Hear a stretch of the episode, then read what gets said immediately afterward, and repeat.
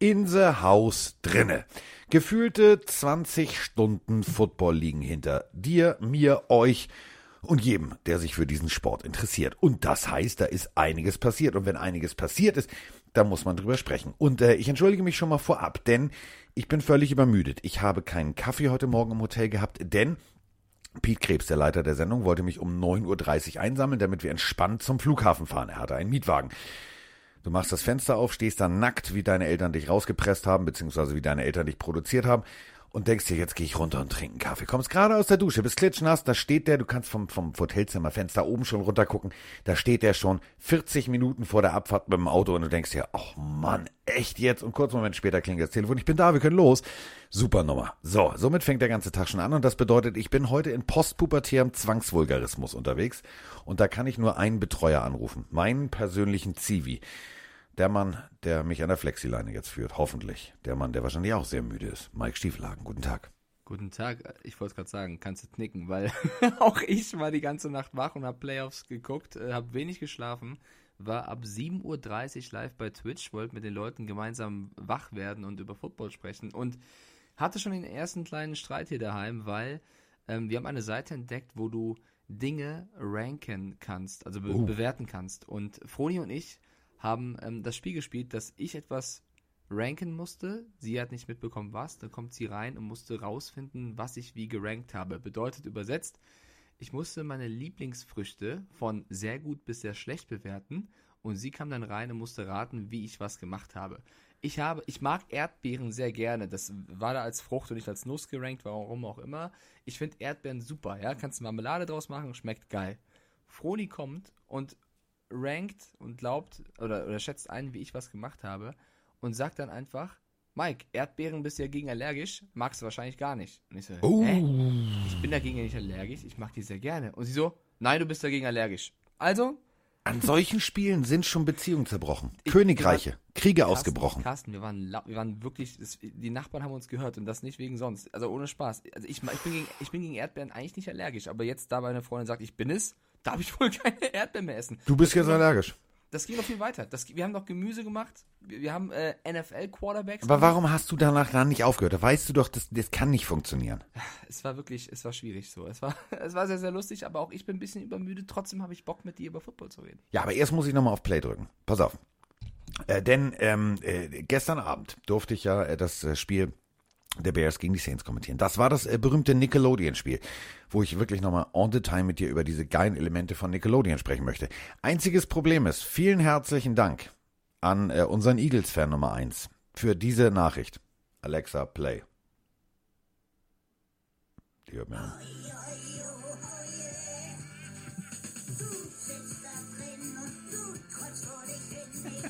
Alexa, Pause. Ich habe von ihm die ganzen Vormittag nur SpongeBob-Songs geschickt gekriegt. Geil. ich wusste gar nicht, dass äh, SpongeBob tatsächlich alle möglichen Songs, alle Hits interpretiert hat. Jetzt weiß ich's und äh, jetzt werde ich sie auch hundertprozentig nicht mehr loswerden. Aber ich fand, es war ein geiles Element. Da müssen wir natürlich drüber sprechen, denn SpongeBob und Young Sheldon in einem Footballspiel. Young Sheldon, der in knochentrockener Souveränität, die ich sonst nur von Roman Motzkus gewohnt bin. Kurz mal erklärt, was ein Fallstart zum Beispiel ist, fand ich großartig. Aber gut, lass uns äh, erstmal mit äh, dem Start in die äh, Playoffs sprechen, denn wir fangen natürlich mit dem ersten Spiel an, das ist völlig klar. Nee, nee, nee, warte, jetzt äh, muss kurz reingrätschen, wenn du schon an Nickelodeon ansprichst, dann, dann sehr, sehr gerne, weil ich habe das auch verfolgt tatsächlich. Ich habe sogar mal den, den, deutschen Synchronsprecher von SpongeBob kennengelernt, großartiger Typ, ich habe leider gerade den Namen vergessen, aber der kann super gut diese Stimme nachmachen äh, oder hat die kreiert, mehr oder weniger. Ähm, ich habe da auch die Sendung geguckt. Ich fand auch großartig, wie du äh, bei Ickes Cartoon Parts dich so toll vorbereitet hattest, dass du die ganzen Charaktere aus den Cartoons mehr oder weniger äh, ja, erkannt hast. Ich hätte sogar mir gewünscht, dass noch mehr von dieser Übertragung es in unsere Sendung auch geschafft hat, weil es war wirklich großartig. Ja. Man muss es loben, wie Nickelodeon das gemacht hat. Also von Slime in der Endzone, es war bei Saints Bears, äh, bis hin zu, du hast gerade gesagt, Young Sheldon. Ähm, das, das, also wenn ich ein kleines Kind bin, SpongeBob liebe und dann zum ersten Mal Football gucke, ich will keine Ahnung was werden. Panther, Kicker, O-Liner, Quarterback, egal was, Hauptsache ich spiele mit. Also das haben wir super schön aufbereitet. Kann man wirklich mal lobend erwähnen. Santiago Ziesma, so heißt der junge Mann, ist eigentlich ein Spanier, 1950 äh, roundabout. Äh, geboren worden in Spanien. Und der Witz ist, das ist ein renommierter Schauspieler. Das ist Ja. Punkt eins. Und das, was ich zum Beispiel wirklich richtig geil finde, ist, der Typ ist ja nicht nur, ähm, also SpongeBob, das ist, da musst du ja schon mal die Stimme richtig verdrehen und machen und tun. Aber zum Steve Beispiel Urkel? bei, äh? Steve, Steve Urkel. Dann Lady Bedford, eine richtig geil, also wird das meine ich ernst, richtig geile Hörspielreihe. Da ist er Inspektor Miller. Und äh, die bei den drei Fragezeichen, klar, ne? Grusel auf äh, Campbell Castle, da ist er äh, die äh, der Hausbesitzer Adam Campbell. Also der Typ ist, wenn du wenn du die Stimme, die ist die ist überall. Also auch in in diversen großen Filmen, wo du denkst so, warte mal, könnte das ja tatsächlich. Das ist er.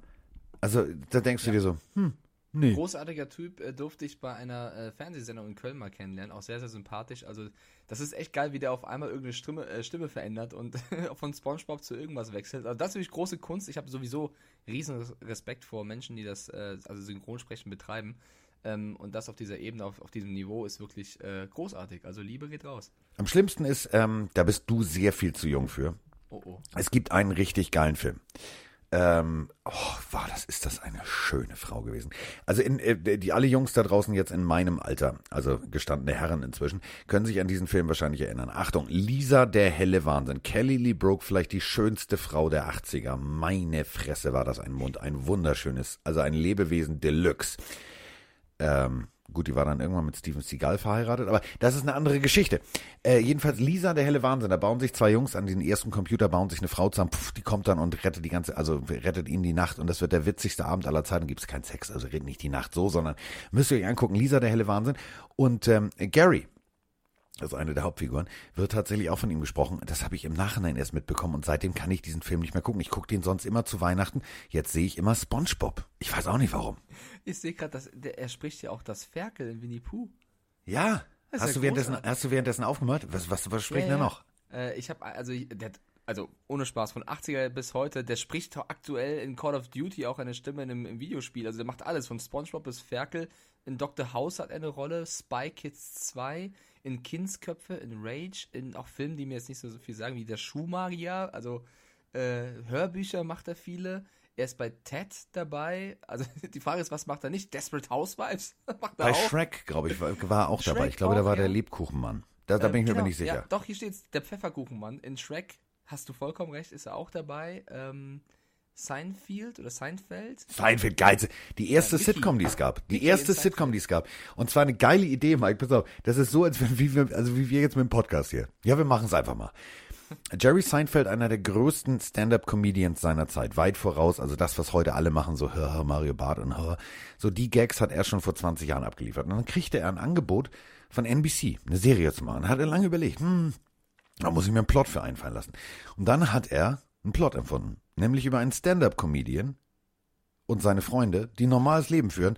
Und der Plot der ganzen Serie ist, dass er eine Serie angeboten kriegt bei NBC. So einfach kann es gehen und die war so großartig. Aber gut, also können wir jetzt bitte über Football reden? also, dass man- ich das mal sage, doch, weil Man kann doch auch mal Kollegen Liebe da lassen. Ja, natürlich. Ne? Also Liebe für Santiago, Zisma, äh, großartige Arbeit. Ähm, jetzt können wir gerne starten. geiler Typ. Ja. Haben also wir's ab jetzt. geht's. Football, Ja. ja. Äh, Tippspiel können wir übrigens so kurz machen wie noch nie. Wir haben ja alles gleich getippt. Unentschieden, weil keine Overtime. Von daher beide kriegen Punkt. So, fertig. So. wir können über Spiele reden. Ja, dann können wir jetzt aufhören. Danke, war tschüss, Ja, äh, war ciao, schön. Danke, war tschüss. Alter, ich bin echt müde. Danke, war tschüss, so ein Scheiß habe ich noch nie geredet. Buchstaben, Salat im Mund. Drucken? Auf irgendwas drucken, bitte. Danke, mal tschüss. Danke, war tschüss. Neues T-Shirt. Danke, war tschüss.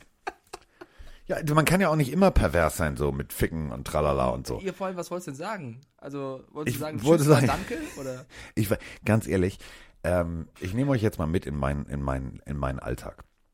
Wenn ich das späte Spiel sonntags habe, ähm, ich will jetzt das Hotel da in München nicht vom Bus werfen, aber die Betten sind echt scheiße. So. Und ähm, also ich kann da irgendwie nicht schlafen. Ich bin aber nicht der Einzige. Ich habe Björn mal gefragt, der kann auch nicht schlafen.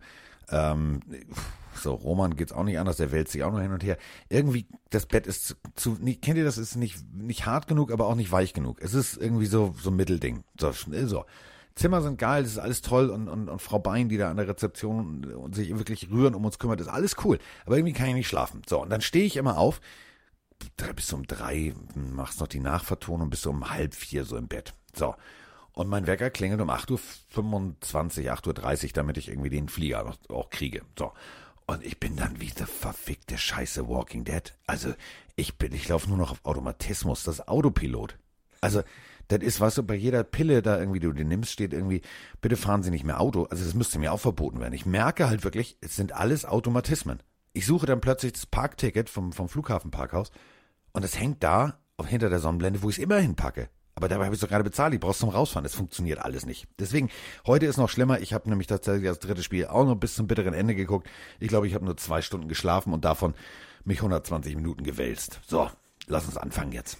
Okay, ab geht's mit dem ersten Spiel, was wir besprechen. Die Indianapolis Colts haben gegen die Buffalo Bills gespielt in, äh, ja, doch einem sehr wilden AFC Wildcard Game. Äh, mit 27 zu 24, also wirklich nur drei Punkte haben die beiden getrennt, gewinnen die Bills und ziehen in die nächste Runde ein. Ähm, mir hat das Spiel sehr, sehr gefallen. Also ich fand, das war ein sehr attraktives Playoff-Game. Ähm, ich finde auch, wir haben das vorher gut analysiert. Bei dir genau dasselbe, ich sehe das schon.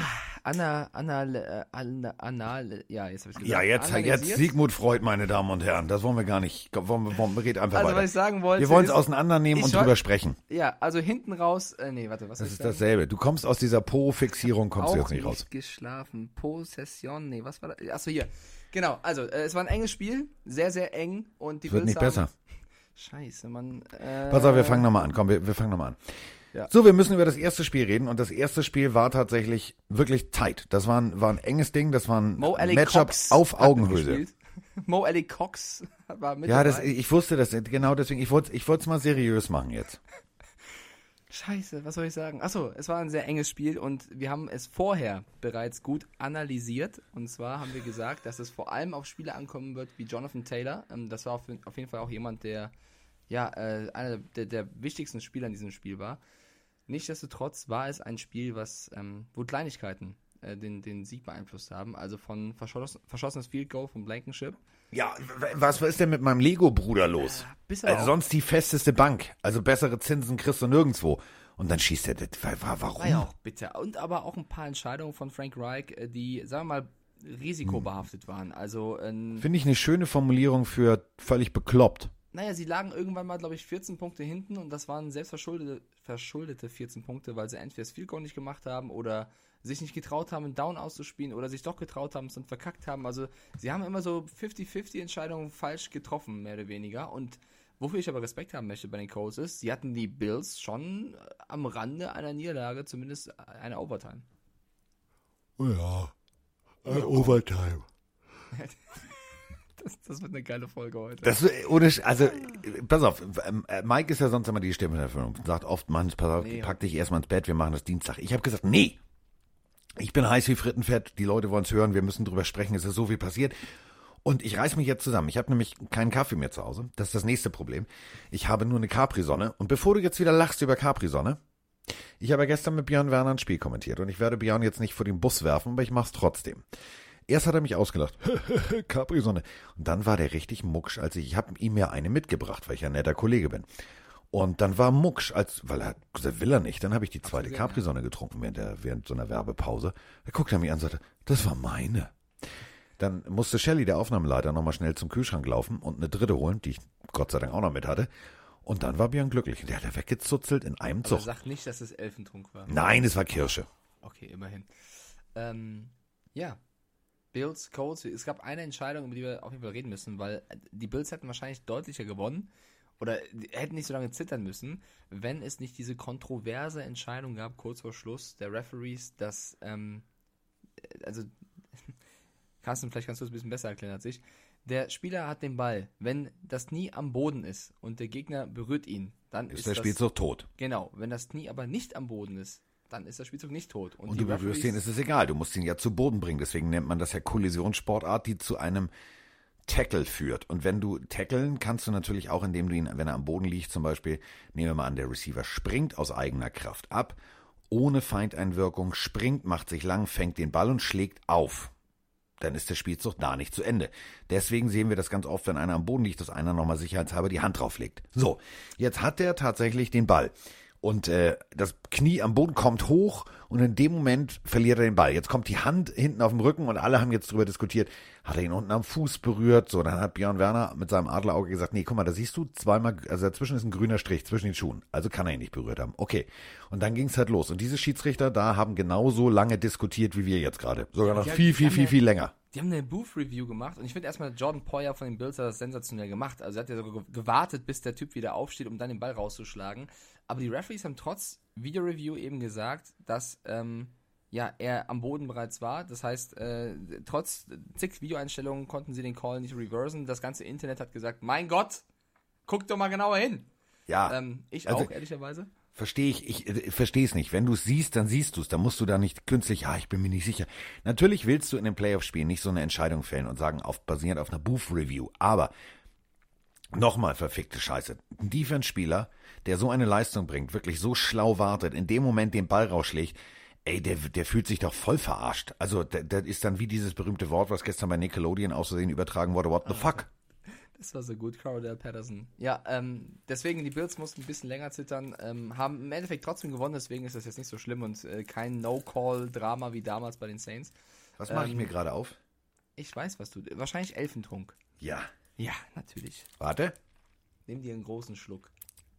So, jetzt kann ich wieder arbeiten. Das ist äh, für mich wie, wie Übrigens, äh, wir haben es in der Podcast-Folge noch gar nicht erwähnt. Der liebe Malte hat in Zusammenarbeit mit Dirk, Dirk ist unser neuer Grafiker am Pillenshop, ratzfatz einen TikTok-Pulli erstellt, äh, basierend auf dem Spruch von Juju Smith-Schuster. Also der macht das TikTok, aber nicht auf Social Media, sondern eine Watschen. Darüber sprechen wir gleich noch in Ruhe, aber der Pulli wird, glaube ich, nach dem gestrigen Spiel der Browns, oder heutigen besser gesagt, Sollten wir einmal nach äh, Pittsburgh schicken? Ja, vielleicht schicken wir Juju mal einen Pulli. Das Ja. war kurz Werbung an dieser Stelle. Jetzt weiter mit den Bills. 27-24, wir haben es beide getippt.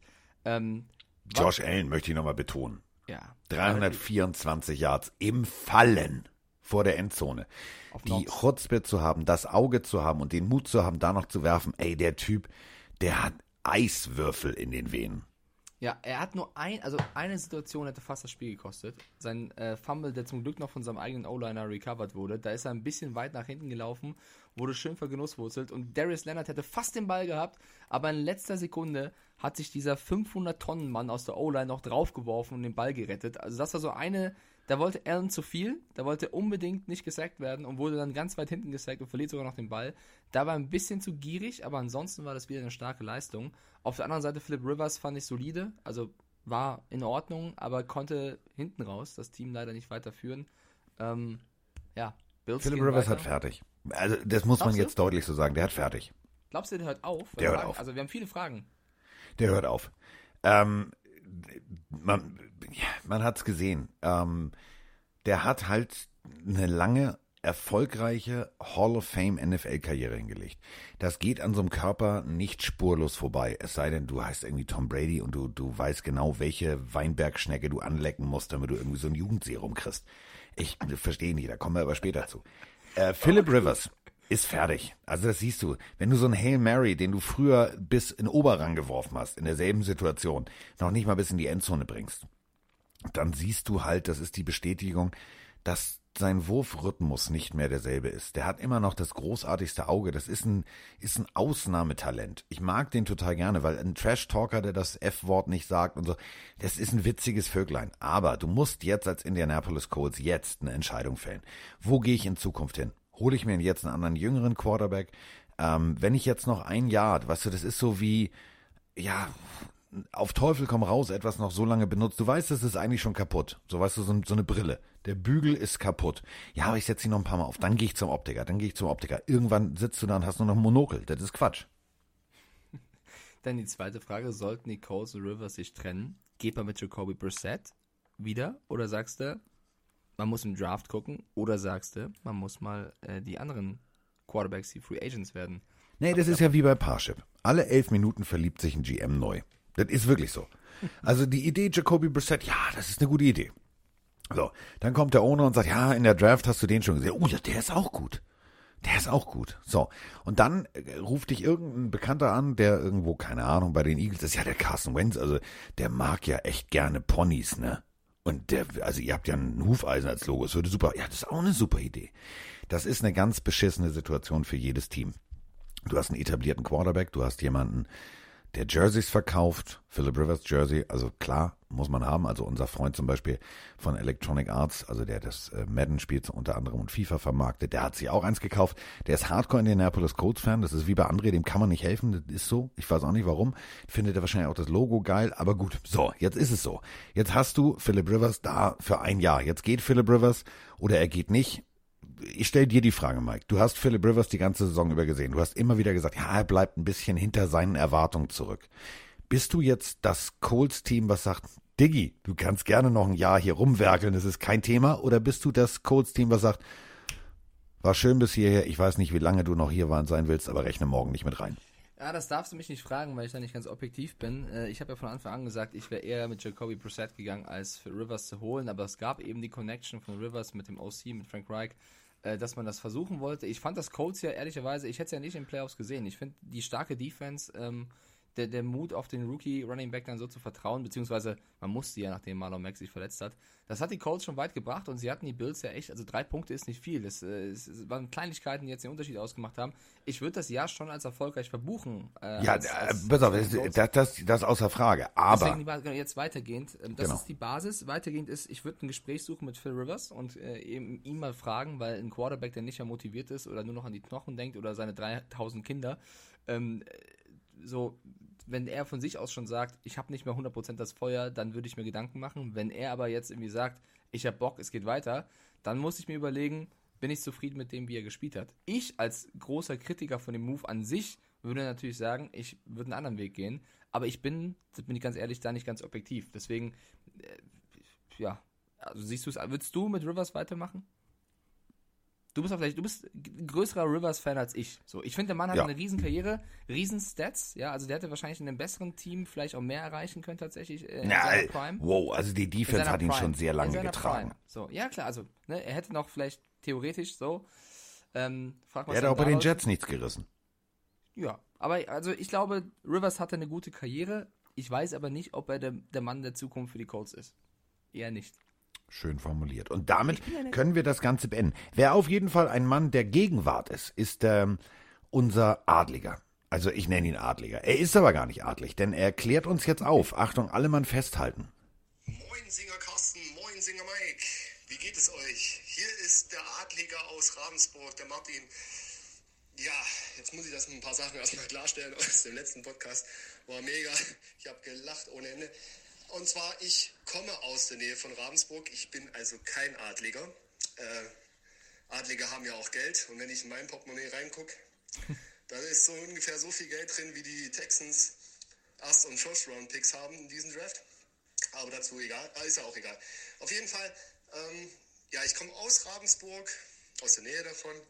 Und ja, Mike, sorry, ich war auf Arbeit, deswegen die äh, Geräuschkulisse. Und ähm, Nein, Carsten, ich stelle keine Monopoly-Figuren her, sondern ich mache ähm, Agrartechnik. Also wir stellen verschiedene Teile für Landwirte her. Jo.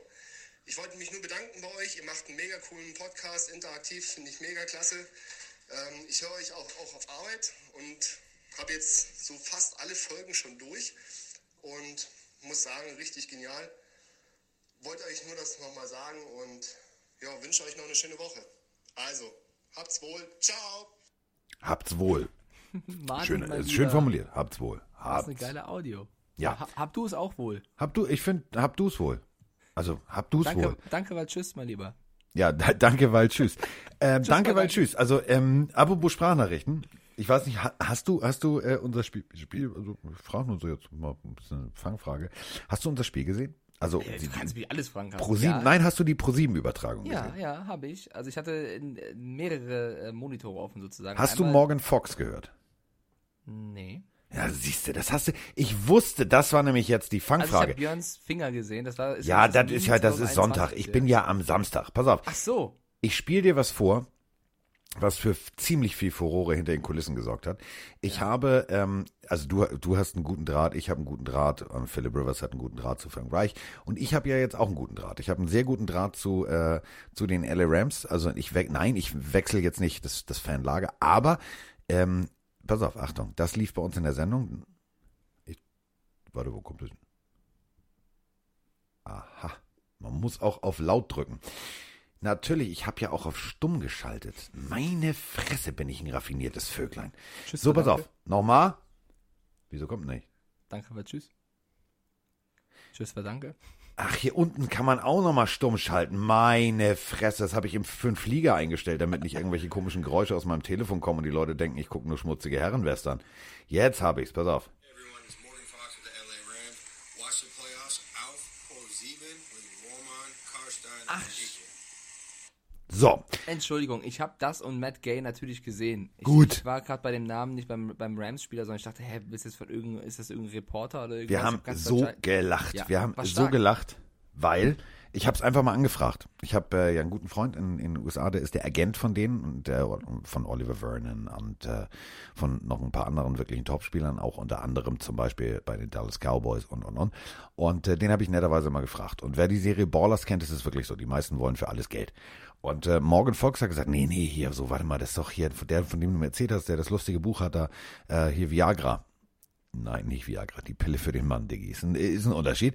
Aber also. Der ähm, Effekt ist der gleiche, aber ja. ja, der, der, der. ja. Und äh, dann hat er das geschickt und ähm, dann haben wir das in der Sendung das erste Mal gesehen und ich hab, ich musste so lachen, weil Ike war völlig überfordert. So, hey, was? Ich habe doch gerade meinen Namen gehört. Ähm, es war sehr witzig und ähm, lustigerweise tatsächlich hat er mir eine, eine WhatsApp geschrieben und sagte, er ist heiß ähm, und er glaubt auch tatsächlich, er wird äh, einen Sack machen und äh, die Jungs werden das Spiel gewinnen. Da habe ich mir gedacht, ah, Glaube ich jetzt nicht, aber ich widerspreche ihm jetzt mal nicht. Der Freundschaft zuliebe. Und äh, da kommen wir natürlich jetzt zum Spiel. Und unter anderem einem bärenstarken äh, Matt Gay und einem bärenstarken Morgan Fox. Denn die Rams, Achtung, Trommelwirbel, haben die Seattle Seahawks geschlagen. Und ab jetzt sind wir in der Welt des Abstrusen. Ja, nimm's vorweg, denn Morgan Fox, also wirklich überragende Nachricht, hat ein Quarterback-Sack wirklich gelandet. Äh, großartige Aktion. Die Rams haben tatsächlich mit 30 zu 20 die Seahawks geschlagen.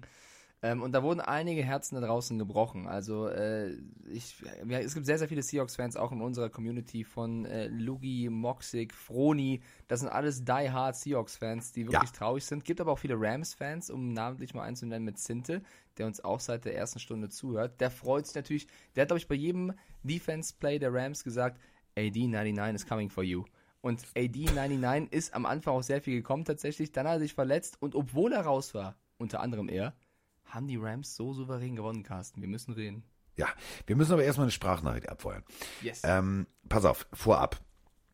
Du weißt ja, ich liebe ja Hörspiele. Und man, diese Brille, ich muss mich daran gewöhnen, dass ich eine Brille habe. Ich komme immer gegen dieses Mikrofon. Meine Fresse, bin ich genervt. So. Ähm, also ich sollte auch bei Nickelodeon moderieren, glaube ich. So wie ich meine Ausdrucksweise. das war unsere Sendung. Danke, mal tschüss. Danke, weil tschüss. Ähm, also jetzt nochmal ohne Brille, die gegen den Popschutz stößt. Ähm, ich, also, ich liebe ja Hörspiele. Und äh, die nächste Nachricht ist von einem Hörer aus Hamm. Hamm ist right in the middle of nix. Ne? Also das ist, wenn du bei Dortmund irgendwie nicht, nicht schnell genug vom Gas gehst, dann bist du in Hamm. So. Und äh, es gibt tatsächlich an alle da draußen, die äh, kriege ich ganz viele Nachrichten von euch. Ja, und Hörspiel und drei Fragezeichen. Freunde, gebt mal ein Task Force Hamm. Das ist ein Radiotatort, produziert vom WDR. Uwe Ochsenknecht ist dabei. Da sind nur die Geilsten der Geilens dabei und von Wotan Wilke Möhring, der Bruder Sönke Möhring. Der spricht Latotzke. Lat also alle sind strafversetzt nach Hamm, nur Latotzke, der ist nur durch Beziehungen in diese Position in Hamm gekommen. Und der redet ungefähr so, ne? Und das ist so geil. Und ähm, die Sprachnachricht aus Hamm, deswegen musste ich so lachen gerade und das nochmal erwähnen. Äh, Falls ich jetzt gleich wieder ein Lachflash kriege, ich kann diesen Dialekt, ich denke da immer an Latotzke. Der ist Polizist, ein bisschen dünn angerührt und fährt einen Opel Calibra. Einen getunten. Ist meine absolute Lieblingshörspielserie. So, jetzt kommt aber Hamm. Seattle-Fan aus Hamm. Moin Männers, hier ist der Dirk aus Hamm. Also nach dem ersten Abend Wildcard muss ich ganz ehrlich sagen, heute reicht nicht ein Bus. Jetzt machen wir einen ganzen Konvoi auf und dann fahren wir einmal quer durch Seattle. Also so einen uninspirierten Kack habe ich ewig nicht gesehen. Ich meine, die haben gegen die Rams die letzten zehn Jahre wahrscheinlich vielleicht zweimal gut ausgesehen und alles war eigentlich immer, naja, mit Hängen und Würgen. Aber das, was da heute Nacht passiert ist, äh, ich sag mal, offensiv Playcalling der Seahawks. Ich weiß nicht, warum der Schottenjoppes da oben überhaupt noch sitzt. Also der, der völlig überhaupt keine Ideen. Äh, also Offense hat quasi nicht stattgefunden bei den Seahawks. Die Defense war ein Trümmerhaufen. Äh, Wenn ich nochmal höre, Sean McVay, das offensiv Mastermind. Okay, warte mal, was haben sie gemacht? Lauf durch die Mitte, lauf durch die Mitte, lauf durch die Mitte, pass auf Cooper Cup. Wenn sie mal woanders hingeworfen haben, hat dann eh keiner gefangen. Was hätte Seattle verteidigen müssen? Den Lauf durch die Mitte und Cooper Cup. Was ist passiert? Genau das nicht. So verliert man ein Spiel. Ich glaube, im vierten Viertel war dann ein Wurf, der mal woanders hinging. Ey, Leute, so ein Kackspiel. Die haben sich schon zweimal gesehen. Ne? Also, sorry.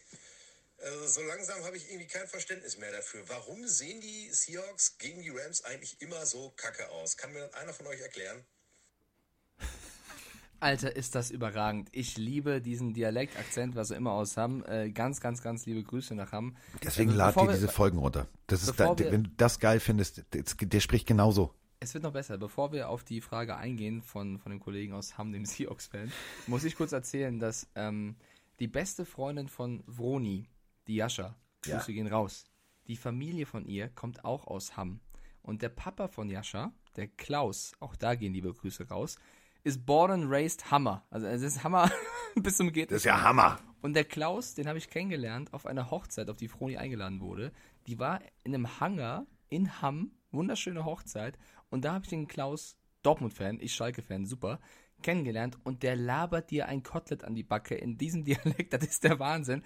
Aber diese Menschen dort, ich habe Han, haben sehr ans Herz gewonnen. Die sind so herzlich, so lieb. Die labern dich zwar kaputt und fertig, aber mit sehr viel Liebe. Deswegen ganz, ganz, ganz viel Liebe zurück nach Hamm. Finde ich großartig. Und vor allem, er, er, hat ja mit seinen Fragen mehr als recht. Das ja. muss man, muss man ja wirklich mal zu Recht aufregen. deutlich also. sagen. Er darf sich, jeder Seattle-Fan darf sich zu Recht aufregen. Denn es ist tatsächlich genau das passiert, was er gesagt hat. Also, ich weiß nicht, was die da gespielt haben, aber sie haben es trotzdem gemacht. Es war das schlechteste Spiel des Seahawks in der ganzen Season und das ist immer ziemlich blöd in den Playoffs. Also wir haben ja das vorher auch schon gesagt. Es, also es braucht einen magischen Russell Wilson, um diese Rams-Defense zu schlagen. Das war Magie, aber eher dunkle. Ähm, das war wirklich nicht gut, was Russell Wilson unter anderem da gespielt hat. Also nicht, nicht nur, also will ich nicht nur die Offense da reinnehmen, sondern auch die Defense. Ähm, ich habe viel Hate gelesen über Jamal Adams, dass er vor allem in der Coverage äh, ziemlich verkackt hat. Das stimmt auch. Er wurde von Cooper Cup unter anderem mal schön vernascht. Aber nicht nur er. Also es gibt kaum einen, den man rausnehmen würde. Vielleicht noch Bobby Wagner, der alles gegeben hat, bis er sich verletzt hat und dann äh, angeschlagen äh, spielen musste. Ähm, Jamal Adams nach dem Spiel kommt raus, linke, rechte Schulter, beide müssen operiert werden und an der linken Hand die Finger, also auch der kam angeschlagen ins Spiel. Kann man jetzt schön als Ausrede benutzen. Ich bleibe trotzdem dabei. Die Spieler wie das Play Calling war auf beiden Seiten bei den Seahawks Offense wie Defense Müll. Und wenn er noch irgendwie der Returner am Ball fummelt und sonst irgendwas, also kam in dem Spiel so viel zusammen. Ja, DK Metcalf mit zwei Touchdowns, aber elf Targets, fünf Receptions. Er wurde sechsmal auch schön von Ramsey fertig gemacht. Also die Seahawks gegen die Rams, die Rams ohne AD über lange Phasen und mit einem Quarterback, der einen gebrochenen Daumen hat, weil John Walford raus musste das war wirklich schlecht. Und ich würde da auf der anderen Seite die Rams loben, Sean McVay loben, der mit seinem Laufspiel und Cam Akers die Seahawks einfach platt gemacht hat. Ich, die konnten den Akers nicht stoppen. Also, das ist Wahnsinn. Also, also du wusstest, jetzt kommt ein Lauf, die Seahawks wussten es auch, aber es hat funktioniert. Das war irgendwie wirklich bahnbrechend. Ähm, und ähm, ja, John Walford, war das jetzt, da also müssen wir auch drüber reden, Carsten, war das ein unfairer Hit von Adams oder würdest du nein, sagen, dumm nein. gelaufen? Ähm, jein. Also, so natürlich musst du in dem Moment, wir haben drüber gesprochen, es reicht ihn anzuticken, aber so, du weißt halt auch nicht, ne? Also, du kommst ja auch aus vollem Lauf an. Er hat ihn mit der Schulter getroffen. Insofern ist alles regelkonform. Hätte er ihn mit dem Helm getroffen, würde ich sagen, Diggi, kennst du Alcatraz, da kannst du mal ein Jahr einziehen, weil dann wäre Vorsatz dabei gewesen. So war es die Schulter und das war alles, war alles in Ordnung. Du hast es auch gesehen, äh, Wolford hat ihm danach die Hand gegeben, weil er genau wusste, ja, Diggi, mein Fehler. So, da hätte ich anders mich wegdrehen können. Ähm, ein Quarterback kann das. Der hat da tatsächlich ja noch die Kontrolle. Also jeder Ballträger hat ja eher die Kontrolle, wo drehe ich mich hin. So, deswegen alles regelkonform. Ich kann dir nur eine Sache sagen, ähm, von der Analyse her. Wenn ein Wolford sich nicht verletzt hätte, hätten die Seahawks deutlicher verloren. Denn das, die ersten Minuten, ich habe mir gedacht so, Alter, haben die den auch mal im Griff? Der konnte plötzlich werfen.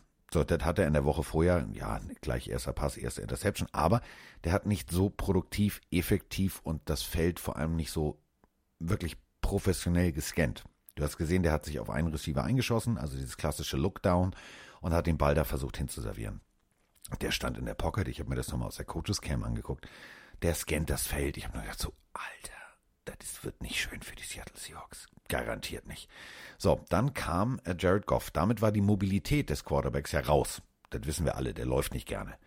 Und ähm, da habe ich gedacht, okay, das könnte ihn jetzt in die Karten spielen. Und trotzdem haben sie es irgendwie nicht hingekriegt. Ich habe es nicht verstanden. Ich habe, also wie kann man die Mitte nicht zumachen? Du weißt, okay, pass auf, wir haben jetzt keinen mobilen Quarterback mehr, alles klar, contain halt den, den, den Goff-Typen in der, in der Pocket und einer, einer macht einen Running Back Spy und dann geht's los. Ja, alles klar, machen wir so. So spielst du dagegen. Und was, was die Seahawks gespielt haben, ich habe es nicht verstanden. Nee, ich auch nicht. Ich bin, also ich fand es ein bisschen anders, was Walford und Goff angeht. Ich habe ja auch vorher gesagt, Walford ist ne, jemand, der gerne läuft. Wer ist jemand, der gerne sackt? Adams. Also als der Clash kam, ich habe so ein bisschen vorher gesehen, dass die mal aufeinandertreffen werden, ist natürlich bitter gelaufen. Ich glaube auch, das war keine Absicht von Adams, dass äh, er da Walford verletzt. Natürlich bitter, da kann so viel passieren. Also ich hatte sofort die Bilder von Ryan Shazier im Kopf leider, dass wenn du so, also von dem Winkel deinen Kopf so nach hinten drückst, da kann irgendeine Stauchung passieren, Nackenwirbel sind extrem sensibel, also wirklich toi toi toi. Er hat ja schon gepostet, ihm geht es gut. Ähm, dass da nicht mehr passiert, das ist wirklich ein Glück, ein Wunder. Und Jared Goff, ja, also mit einem gebrochenen Daumen ist auch nicht so einfach, glaube ich. Das können auch alle sagen. Ähm, aber ist egal, ob Wolford oder, oder Goff, also gefühlt hätte auch, hätten wir beide da stehen können. Gib den Ball an Akers und die gewinnen das Ding. Das war Wahnsinn. Also egal, was die Rams gecallt haben, es hat funktioniert. Und auf der anderen Seite die Seahawks, du hattest das Gefühl schon beim ersten und zehn, bei dem Versuch hatten sie Druck. Also es war zu keinem Zeitpunkt irgendwie das Gefühl da, dass die Seahawks das machen könnten, weil sie nicht den Rhythmus gefunden haben. Und das ist natürlich in den Playoffs genau das, worum es geht. Du musst alles davor nutzen, um dann in den Playoffs liefern zu können. Und das war eben nicht der Fall. Und ich finde, die Seahawks sind äh, völlig zu Recht rausgeflogen. Ähm, es ist natürlich enttäuschend für jeden Fan. Es tut mir auch sehr leid für jeden Fan da draußen, dass es so äh, endete. Man muss sagen, Mr. Adams, ich weiß nicht, ob das das cleverste war, nach dem letzten Rams-Spiel nochmal zu sagen, dass man die beste Defense hat. Also ich glaube, das war noch so ein bisschen extra Motivation für, Ram, für jeden Rams da draußen. Also auch, ich glaube, Ramsey hat das nochmal nach dem Spiel quittiert mit dem Spruch, ähm, muss man mit leben, wenn man sowas eben sagt, ne? wenn eine große Klappe hat, sollte er besser liefern. Ja, definitiv. Ähm, Und das, das haben eben die Seahawks nicht. Also auch ein Jamal Adams nicht. nicht. Ich weiß, du magst ihn, aber nee, im, im Runplay, äh, es reicht nicht, also bei der Sendung Catch bei Sat 1 da reicht es, tick, ich hab dich. Wenn Akers durch die Mitte läuft und du siehst, dass das Gap aufgeht ähm, und du gehst dann nur seitlich dahin und versuchst ihn mit einem Arm zu tackeln, weil du zu spät bist, dann, Diggi, dann nicht vorher die Fresse aufreißen. Das Nein, war du, nicht du hast cool. vollkommen recht. Es war kein gutes Spiel von Adams. Ich sage halt nur, der ist auch, also ich glaube, der hat sich durch, also ziemlich kaputt durch die Season geschleppt, wenn er jetzt an drei Stellen operiert werden muss. Aber trotzdem war er unter anderem einer der schwächeren Spieler auf dem Platz. Ähm, ich glaube, was viele Seahawks-Fans uns auch geschrieben haben, ist, du Carsten, du Mike, äh, Schottenheimer ist ja bei vielen Fans auch irgendwie in der Kritik.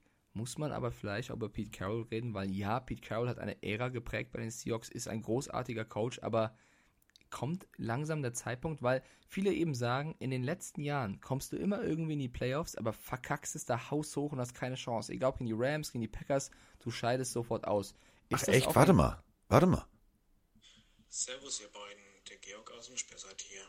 Ja, nach der leider sehr verdienten Pleite meiner Seahawks am Samstagabend oder Sonntagmorgen. Jetzt mal meine Frage, ähm, sollte es so langsam in Seattle nicht mal ein, eine Änderung geben bezüglich Coaching-Staff, bezüglich ähm, vielleicht auch General Manager, ist ja zurzeit schon in der Sprache, dass John Schneider nach Detroit geht. Meint ihr, das würde man ein bisschen frisches Blut und was Besseres bringen oder können wir zurzeit immer noch ganz zufrieden sein? Danke für Antwort. Servus. Naja, ähm, um Mike jetzt äh, zu untermauern mit dem, was er sagt, ähm, die Fragen stellen natürlich einige. Ähm, aber nochmal, ihr seid in den Playoffs, ne? Da gibt es einige Teams, die da mit Neid hingucken. Deswegen, das Ende deiner Frage, nee, ihr könnt da schon noch ganz zufrieden sein. Also in die Playoffs zu kommen, ist schon cool. Natürlich ist es scheiße, in der ersten Rolle rauszufliegen. Aber, also offensivtechnisch gebe ich dir recht. Da gebe ich dir recht. Also, damit will ich jetzt Schottenheimer nicht die, die Kompetenz absprechen. Aber manchmal ist es ja so ein neuer Besen, kehrt ja dann auch mal vielleicht ganz gut, ne? Ja, mein Problem ist einfach so ein bisschen, es gibt sehr, sehr viele emotionale Seahawks-Fans. Ich habe ich hab überhaupt kein Problem mit Emotionalität. Nur es wird immer alles, also nicht von jedem, aber von vielen, ins Extreme gezogen. Machst ein schlechtes Defense-Spiel, wir brauchen einen neuen DC. Machst ein schlechtes Offense-Spiel, du brauchst einen neuen OC.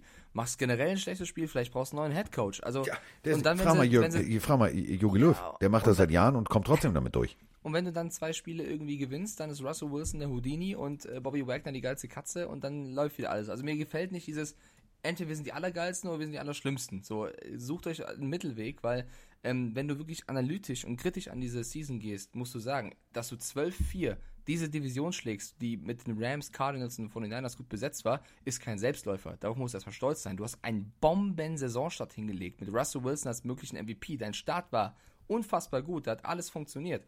Äh, du hast dir mit Adams auch einen Spieler rangeholt, der, der für eine Weiterentwicklung äh, prädestiniert ist, der sich dann natürlich leider auch äh, verletzt hat. So, dann kommen auch einige Faktoren zusammen und dann kommt das Playoff-Spiel in die Rams. Du hast ein bisschen Trash-Talk vorher betrieben, was du nicht halten konntest und hast wahrscheinlich den schlimmsten Tag erwischt überhaupt. So, dumm gelaufen. Jetzt aber wieder alles auf, auf, auf links zu drehen und eine Frage zu stellen, halte ich auch für falsch. Ähm, natürlich, Pete Carroll erreicht ein gewisses Alter als Head Coach. Guckt euch Bill Belichick an, der ist auch nicht viel jünger, wenn nicht eher älter sogar.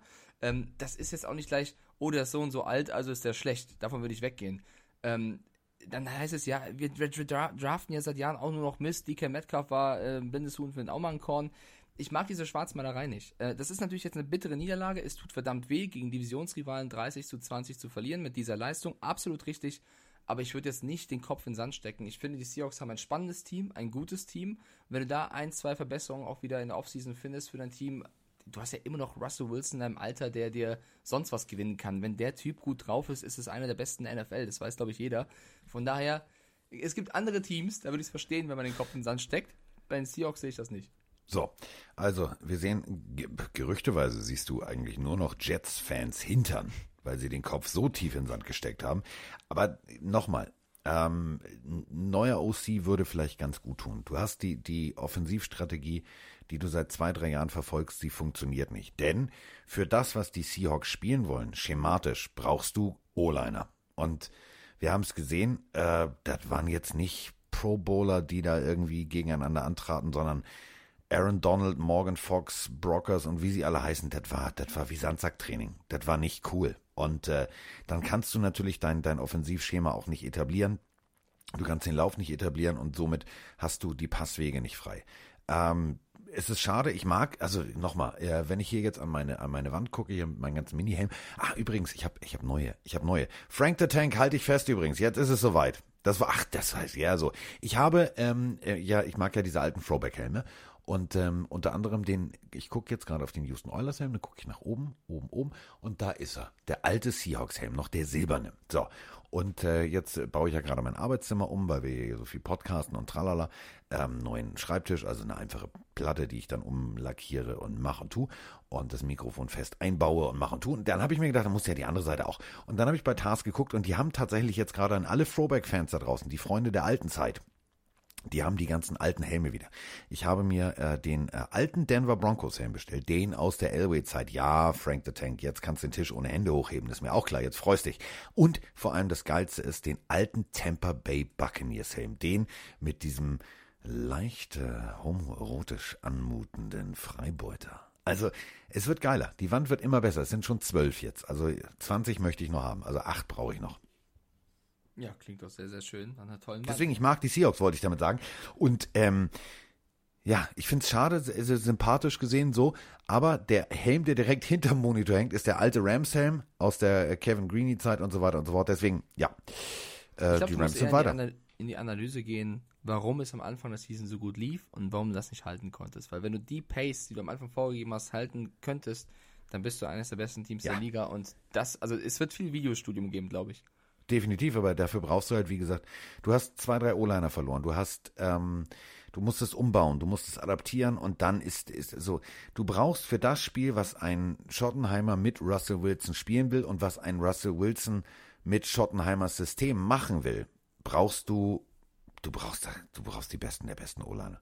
Und das ist eben eine Schwäche. Das haben sie in den letzten Jahren, sie haben zwar aufgefüllt, weißt du, so, so klassisch, der Eimer hat ein Loch, dann klebe ich da ein bisschen Papier rein äh, Diggi, besorg dir ein Schweißgerät und schweiß das Loch zu. Das ist, das ist die Vorgabe. Wenn du die Löcher stoppst, dann kann es funktionieren. So sind die Rams jetzt in der nächsten Runde. Glückwunsch, ich freue mich, denn ähm, Vielleicht kriege ich dann, oder kriegen wir vielleicht von, von Mr. Fox nochmal eine Nachricht. Äh, obwohl, ich glaube, das nächste Spiel moderiere ich gar nicht. Bei, weil ich habe die anderen. Aber egal. So, also äh, ich freue mich auf jeden Fall für morgen Fox. Grüße gehen raus. Und äh, wenn ihr tatsächlich äh, jetzt, auch wenn ihr nicht Rams-Fan seid, auch wenn ihr Seahawks-Fan seid oder was auch immer, aber lasst doch mal, das äh, tut, tut mir doch mal einen Gefallen, lasst doch mal ein bisschen Liebe ähm, für äh, Mr. Fox da. Ich sage euch jetzt mal, ähm, den findet ihr bei Instagram. Also, äh, wenn ihr jetzt keine Lust habt mitzuschreiben oder so, äh, was oder wie oder wo, ähm, ich habe das Video ja hochgeladen bei äh, mir auf meiner Instagram-Seite und da habe ich ihn markiert. Also da findet ihr ihn natürlich und da könnt ihr einfach mal äh, nachgucken und dann schreibt ihm einfach mal. M.D.Fox007. Das macht ihn schon so sympathisch. 007. Und jetzt äh, haben wir gleich bestimmt wieder die Diskussion, wer ist der coolste Bond aller Zeiten. Und ich sage nur, bei mir im Wohnzimmer hängt zwei Meter lang, also zwei Meter hoch Sean Connery. Damit ist das Thema fertig. Äh, Mr. Fox schreibt einfach mal drunter, Greetings from Germany, unter sein letztes Bild. Da freut er sich wahnsinnig drüber. Denn der hat tatsächlich ein Fable für Deutschland. So, äh, wer ein Fable für brasilianische Topmodels hat, ist äh, der Mann, der immer jünger aussieht. Ich weiß nicht, wie der das macht. Ich weiß wirklich nicht, wie Tom Brady das macht. Der sieht in jedem Interview sieht der jünger aus, Mike. Kannst du mir mal verraten, wie geht denn das? Der macht das auf jeden Fall sehr, sehr gut. Ich muss auch sagen, mit 43 so fresh auszusehen. Äh, Nachdem du ein NFL-Spiel gegen Chase Young gespielt hast. Ja, ist mir trotzdem Latte. Mein MVP in diesem Spiel, auch wenn sie verloren haben, ist Taylor Heineke. He Heineke? Heineke. Heineke. Sag nicht wieder Bier. Ey, wie kann, also die Bucks haben 31 zu 23 gegen Washington gewonnen. Das ist Geschichte 1, aber wir kommen jetzt zum Heldenepos. Ja, wir haben beide gesagt, ähm, Washington hat eine Chance, wenn sie die Defense auf den Platz bekommen. Der Druck ist bei den Bucks da. Sie müssen aber gut ins Spiel finden. Wenn die Bucks gut ins Spiel finden, wird es verdammt schwer bis unmöglich, sie zu stoppen. So war es leider. Aber Washington hat sich nicht aufgegeben und vor allem ein Mann hat alles getan, um möglichst das Team lang im Spiel zu halten. Taylor Heineke, 306 Yards, ein Touchdown, 306, das lasst es bitte nochmal auf der Zunge zergehen. Gegen, gegen Sue und Konsorten. Gegen, als zwölfter Quarterback des Ja. Teams. Ja, also äh, eigentlich der vierte. Wenn du Haskins, Allen und Smith nimmst, ist er eigentlich der vierte gewesen. Ähm, unfassbares Spiel. Selber zum Touchdown gelaufen in einem Superman-mäßigen Lauf. Also Alter, der ist da abgesprungen. Ich habe gedacht, der, das hat mal Cam Newton gemacht. Das hat ihm mehr oder minder im Nachgang die Karriere gekostet. Pass bitte auf dich auf. Trau du dich mal. Also wer das Play nicht gesehen hat, Dritter und Fünf war es, glaube ich. Dritter und irgendwas auf jeden Fall. Er in der Pocket, die Pocket äh, bricht zusammen, er windet sich raus, läuft raus, sieht keine Passstation und läuft dann selber und springt voraus, hält den Ball vor und also du musst dich erstmal trauen, da abzuspringen in die Richtung Endzone, weil ja, wir haben alle Bock, einen Touchdown zu erzielen, aber wenn dann drei Bucks-Spieler äh, gegenüberstehen, die dich gerade äh, gefühlt fressen wollen, von Lavonte David bis keine Ahnung wen, dann musst du dich erstmal trauen, da zu springen und er springt und erzielt den Touchdown. Also mehr Herz als er auf dem Platz kannst du nicht lassen. Hat mich absolut abgeholt, fand ich mega, wie er gespielt hat. Ich bin großer Taylor Heineke-Fan jetzt ab sofort. Das ist mein Mann, ist mir egal, wo der jetzt demnächst spielen wird. Ich freue mich Der für den. bleibt. Ja, von mir aus gerne. Der Der soll er bleibt. bleiben. Super Typ. Also, äh, ich bin jetzt Fan von ihm. Auf der anderen Seite die Bucks souverän. Also, souverän ähm, haben, haben die PS auf die Straße bekommen gegen eine gute Washington Defense. Ähm, es war trotzdem, also immerhin fast ein One-Score-Game am Ende. Tom Brady, ja, gutes Spiel. Also, hat Souverän. taktiert, Also wirklich ein Spiel verwaltet. Du erkennst einfach diese Klasse von, von Tom Brady. Zu erkennen, wann ein Spiel auch auf der Kippe steht. Denn bei aller Dominanz, die die Tampa Bay Buccaneers hatten, das Spiel stand tatsächlich irgendwann auf der Kippe. Es ist ein One-Score-Game. Guckt mal hin. Also 31 zu 23. Das sind acht Punkte Differenz. Ein Touchdown, eine Two-Point-Conversion und die Messe ist in Overtime. Ähm, das war dem auch irgendwann klar. Denn äh, natürlich kommst du als All-Star-Team aus Tampa Bay auf den Platz und denkst, ja, Diggi, die haben keine Offense und Alex Smith ist verletzt. Und dann steht da Taylor Heineke und sagt, du, geil, Alter, also ich, ne, als ich in der Highschool war, ich hatte ein Poster von dir. Das sagt er auch noch vorher. So. Da denkst du natürlich, ey, das, das Spiel haben wir schon gewonnen. Und dann kommen Chase Young und Konsorten um die Ecke. Chase Young hat es jetzt nicht unbedingt geschafft, jedes Mal durchzukommen und das Ziel zu erreichen, dass er jetzt einen sauberen Quarterback-Sack hinlegt. Aber die Defense hat tatsächlich gut mitgespielt und die haben Taylor Heineke immer wieder den Ball in einer guten Position gegeben. Und Ron Rivera hat's, hat wirklich, ich meine das echt ernst, alles richtig gemacht. Er kann sich auf die Schulter klopfen und sagen, pass auf, ich habe eigentlich keinen Quarterback gehabt. Ich habe komplettes Chaos gehabt und ich habe die Playoffs erreicht. Gut, das war jetzt nicht geil, so, aber ich habe die Playoffs erreicht. Und ich habe mich gegen einen der Super Bowl-Contender aus Tampa Bay tatsächlich mit meinem Team gut geschlagen. Der kann sich echt auf die Schulter klopfen. Ich, ich gehe noch weiter. Also ich glaube, die Eagles, Cowboys und Giants wären mehr untergegangen als in dem Spiel Washington. Ja. Das haben sie großartig gemacht. Ähm, Und Chase Young wurde ja, also das ist natürlich, also ich fand den Trash Talk vorher positiv, haben wir auch schon vorher ähm, rausgestellt. Die O-Line von, von den Bucks war halt stark, ne? Marpet, Jensen und Co., die haben halt das auch als Motivation genommen und gut geblockt. Chase Young konnten sie auch aufhalten, aber wenn, äh, wenn du eben einen Chase Young doppelst, dann kommt halt mal ein Darren Payne oder Montez Sweat durch. Die konnten ja Brady second tatsächlich. Von daher ähm, hat Young seinen Teamkollegen geholfen, wenn du so willst. Die Washington hat das gut gemacht. Ich möchte aber auch die Bucks loben, weil wir hatten ja ich möchte das nicht einen Disput nennen, aber wir hatten die Situation bei den Bucks letztes Mal, dass Antonio Brown den Ball öfter zugeworfen bekommen hat, um seinen Bonus zu bekommen. Und du hast gesagt, naja, vielleicht so ein Godwin oder so ein Evans jetzt ein bisschen mucksch. Mucksch ist auch so ein geiles Wort, wenn du das sagst, so Mucksch. Mucksch. Ja, ich benutze das eigentlich nicht, das ist absolut dein Einfluss. Ähm, in dem Spiel gegen Washington hat Brady 38 Mal versucht, einen Receiver zu finden. 38 Pässe versucht. Drei von diesen 38, drei ging an Brown. Also Godwin 12, Evans 10, Cameron Braid 6. Ich werde das, der Gefühl, Running ich Back werd das Gefühl Fournette, nicht los, dass der unseren Podcast hört. Ich glaube das wirklich.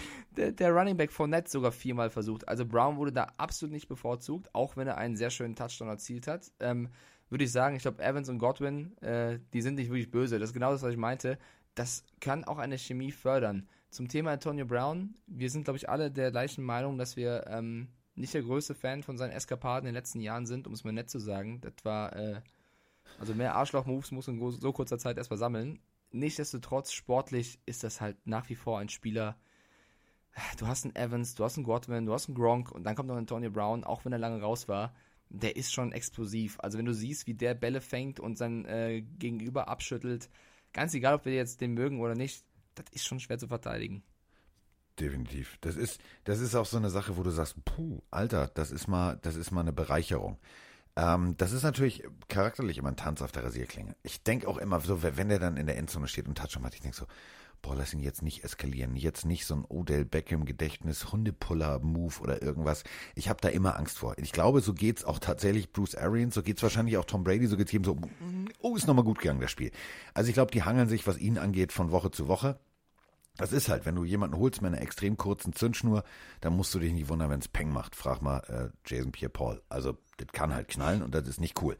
Aber ähm, ich muss wirklich jetzt mal eine Lanze brechen für Tom Brady. Und ich freue mich tatsächlich, dass ich dieses Spiel kommentieren darf. Also, der Ü40-Club. Also Drew Brees gegen Tom Brady. Tom Brady mit seiner Offense macht richtig Spaß. Die Defense der Tampa Bay Buccaneers macht richtig Spaß. Das ist im Gegensatz zum letzten Mal, als die äh, Tampa Bay Buccaneers Richtung Super Bowl marschierten, da war das eher, naja, also defensiv hui und offensiv eher so, naja, also hui war es nicht, aber es war auch nicht cool. So. Und äh, jetzt ist es tatsächlich eine, eine gut ausgewogene Mannschaft. Und ähm, man sieht, dass tatsächlich Tom Brady den Spieler benutzt oder alle Spieler benutzt, um ein Ziel zu erreichen. Das gefällt mir so dermaßen. Der scannt das Feld, der führt das Team und es sieht einfach rund aus, was die spielen. Und ich glaube, wenn ich Saints wäre, ich hätte ein bisschen, also ich hätte ein bisschen Kacke an der Buchse. Oh Gott. Ja, also ich glaube, das Spiel wird ziemlich geil, werden wir dann in der Freitagsfolge auch äh, ausgiebig besprechen. Ähm, also man spekuliert ja so ein bisschen bei Breeze, wenn die Season endet, könnte er vielleicht auch seine Karriere beenden. Wenn das im letzten Spiel gegen äh, Brady passieren sollte. Also, das wird ein geiles Fest. Ich wollte noch einen Stat mitgeben zu Antonio Brown, den ich auch, ähm, wie gesagt, abseits von dem, wie er tickt, was seine Persönlichkeit ist, der Typ hatte noch keinen einzigen Drop in Ja. den Playoffs. Noch keinen Das äh, war bei den. Bears-Spielern auch so. Ja. Also Ah, während der wenn wir- Saison. Werden wir auch gleich zu kommen. Äh, wollen wir erst die Bears machen oder erst Ravens Titans? Wie Ja, mal, lass uns, lass uns erst, also komm, lass uns mal was Schönes besprechen. Also, zumindest aus Sicht der Ravens-Fans. Ähm, Ja. Ich, äh, nochmal, Lanze gebrochen. Ich habe es jetzt mehrfach gesagt. Ich habe sonst ja immer, weil bin ich immer sehr kritisch mit Tom Brady. Ähm, also die WG Brown Brady funktioniert. Ähm, ich fand das Statement danach sehr charmant, wie er in die Kamera guckt. Ja. Gut, ich, da wäre ich echt neidisch. Also der hat ja nicht eine Falte im Gesicht. Ich weiß nicht, ob der hinten so eine, so eine, so eine, so eine Fernsehbeleuchterkamera Klammer hat, wo ich sage, Alter, der zieht sich da hinten alles glatt. Ich habe keine Ahnung. Ich ziehe davor jedenfalls meinen Hut. Also mit 43 diese Leistung zu bringen, sportlich so auf dem Feld abzuliefern, Hut ab. So, jetzt, bevor ich jetzt aber hier weiter noch Liebeserklärungen, das ist ja peinlich langsam. Also ich kann da nicht einen Mann Baltimore Ravens gegen Tennessee Titans. 20 zu 13 konnte das Team aus Baltimore ihre Rache ähm, feiern. Äh, es, und feiern ist wirklich das richtige Wort, wenn nicht sogar rauslassen. Also es war ein hochemotionales Spiel, also da war sehr viel böses Blut bei. Wir erinnern uns kurz zurück, ähm, beim letzten Spiel der Titans gegen die Ravens gab es ja einen Disput, äh, weil vor dem Spiel im Huddle quasi die Titans-Fans sich auf dem Logo der Ravens ähm, warm machten. Da gab es eine Auseinandersetzung zwischen Coach Harbaugh von den Ravens und Malcolm Butler. Und das haben die Ravens nicht vergessen. Das war einer der Motivationsgründe. Der andere war natürlich, dass sie im letzten Jahr als haushoher Favorit gegen die Titans mal absolut keine Chance hatten und King Henry gebogen wurde und Lamar Jackson so ein bisschen, ja, ein weiteres Jahr auf seinen ersten Playoff-Sieg warten musste. Und das, ich finde, Carsten, das hat man gemerkt, dass die Ravens mit einer Menge Wut gespielt haben. Sie haben mit einer Menge Wut gespielt, aber, und das dürfen wir jetzt bitte bei diesem ganzen Lobhudelei und Lamar Jackson und geiler Magger und das dürfen wir jetzt nicht vergessen. Also am Anfang des Spiels, wenn deine Emotionen dich überholen, dann hast du ein Problem. Du merktest, ja, diesen Wut, was du gerade sagst, gebe ich dir völlig recht, aber du hast gemerkt, die sind so verkrampft, wenn du den jetzt, also hättest du Lamar Jackson in den ersten paar Drives ein Stück Kohle zwischen die Popacken geklemmt, hättest du am Ende einen rein, also einen Zehnkaräter gehabt, der hätte daraus einen Diamanten gemacht. Der war so angespannt und die waren alle angespannt. Die waren alle angespannt. Und das ist natürlich auch kein Wunder. Du hast tatsächlich gegen Tennessee 10-0 hinten gelegen. Und ich habe nur gedacht, ich sage, boah, jetzt, jetzt werden sie nervös. Und dann wurden sie tatsächlich nervös. Nochmal, Lamar Jackson, 17 von 24, 179 Yards, 7,5 im Schnitt, eine Interception. Das ist Quarterback-technisch nicht gut. Ist es nicht. So. Auf der anderen Seite, Tannehill, ein Touchdown, eine Interception, fast genauso viel Yards, auch nicht überragend geil. Aber was ich damit sagen will, ist, ohne die Läufe von Lamar Jackson, die wir jetzt mal mit 136 Yards buchhalterisch hier erfassen, das sehe dann anders aus. Und das ist genau der Punkt. Ja. Ich habe immer Angst, wenn der losläuft, dass der ein Ding verpult kriegt, weil dann bricht der komplette Gameplan zusammen.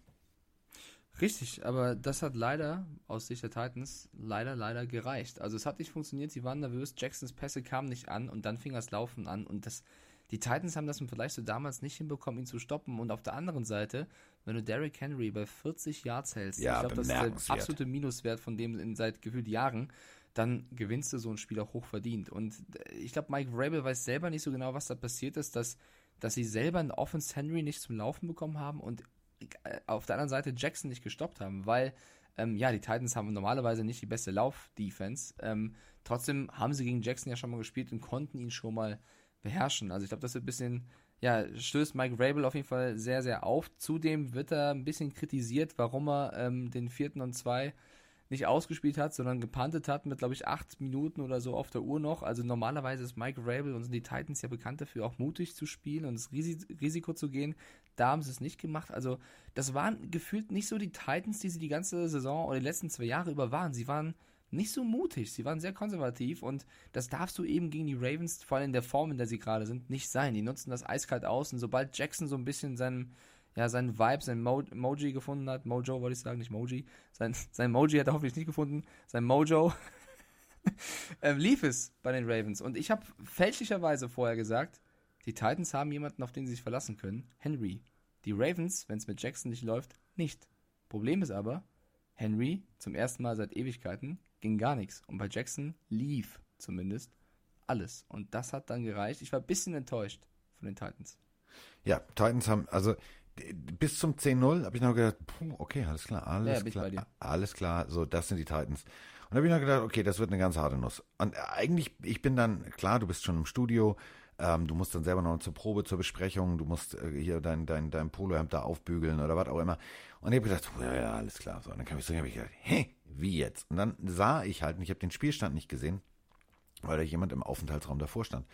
Und ich habe aber von der ganzen Körpersprache gesehen, dass tatsächlich die, ähm, dass die Titans irgendwie ins Hintertreffen geraten werden, weil du gesehen hast, diese Nervosität hatte sich abgeschüttelt. Ich weiß zwar nicht warum, aber irgendwie haben sie es hingekriegt, speziell an der Seitenlinie, wahrscheinlich Harbour, zu sagen, pass mal auf, Jungs, also Ihr könnt es, konzentriert euch mal. Das ist, das ist gutes Coaching, mentales gutes Coaching. Und dann sind sie tatsächlich zurückgekommen, haben das Spiel gedreht. Und da muss man sagen, da ziehe ich vor den Ravens und da ziehe ich vor allem vom Coaching-Staff echt meinen Hut.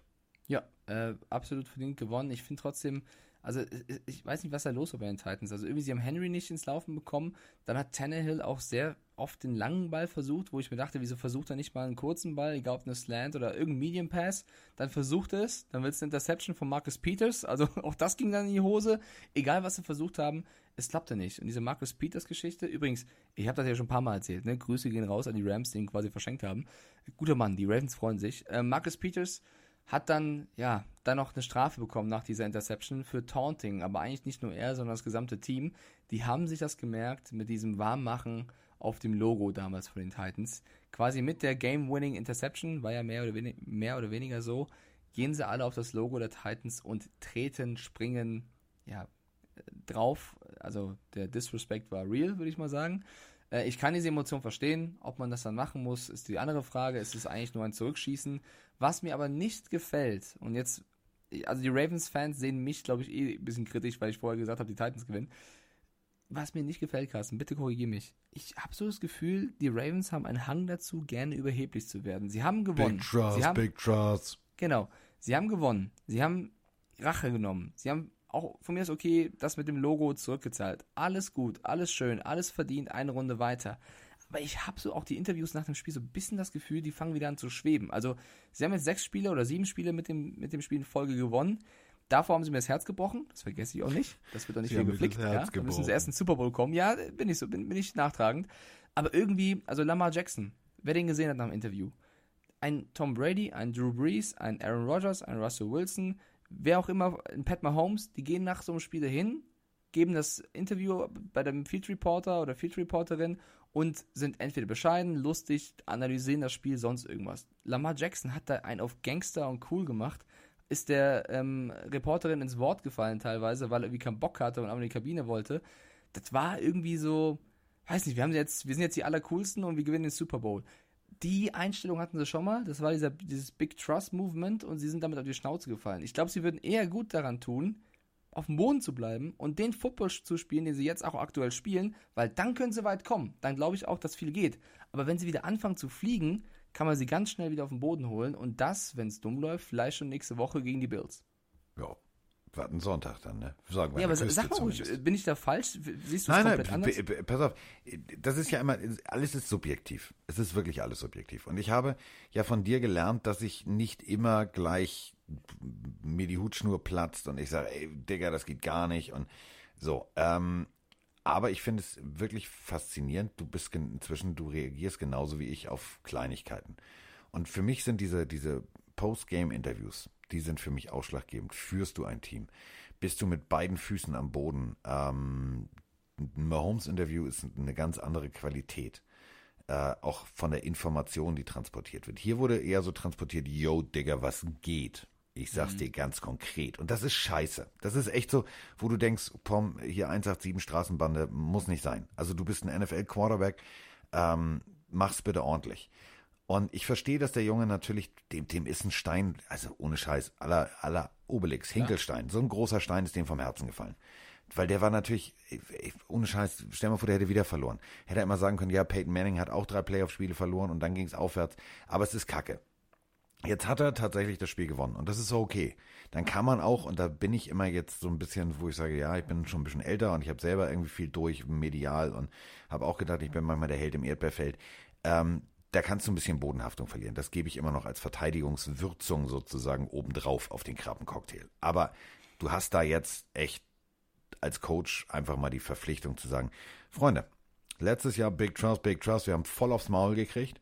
Da war in der ersten Runde Schluss. Fangen wir jetzt bitte nicht mit an mit Big Trust 2.0, sondern wir fokussieren uns, wir konzentrieren uns. Keiner macht hier jetzt TikTok-Videos, keiner macht den Juju Smith-Schuster, keiner macht irgendwie in Interviews den dicke Hose, sondern kleine Brötchen backen, die ganz kleinen, nicht Krabbenbrötchen, sondern Canapés. So ein Tuk-Tuk mit einer Krabbe drauf. Das ist das, was ihr serviert. Und dann auf dem Feld holen wir die grobe Kelle raus. Da gibt's den ganzen Thunfisch. Ja, und da sehe ich auf jeden Fall Harbo jetzt eine Pflicht, da vielleicht mal Machtwort zu sprechen, weil Lamar Jackson, in seiner Peak ist, ein, ist eine absolute Granate auf dem Platz. Ja? Also ich, ich, liebe es, ihm zuzuschauen. Ein spektakulärer Spieler, der tolle Läufe erzielt, der eigentlich auch werfen kann, der eben, wenn es nicht läuft mit dem Werfen, einfach selber läuft und dann läuft es besser. Aber wenn er läuft, läuft es besser. Ja, das ist auch wieder ein gutes er, Ding. Diese oh. Attitüde, das Ding ist, dass das Team orientiert sich ja auch an, an, an seinen Liedern. So, wenn er dann so dieses Überhebliche vorgibt, dann machen das natürlich auch viele nach und, und gehen da mit. Wenn er aber auf die Kacke haut da und sagt, ey, wir müssen am Boden bleiben, dann hilft das was. Deswegen bin ich da so überkritisch. Ja, deswegen wollte ich gerade noch mal deine Meinung reinholen, weil ich will da nicht äh, zu sehr abdriften, weil ich vielleicht das irgendwie zu subjektiv sehe.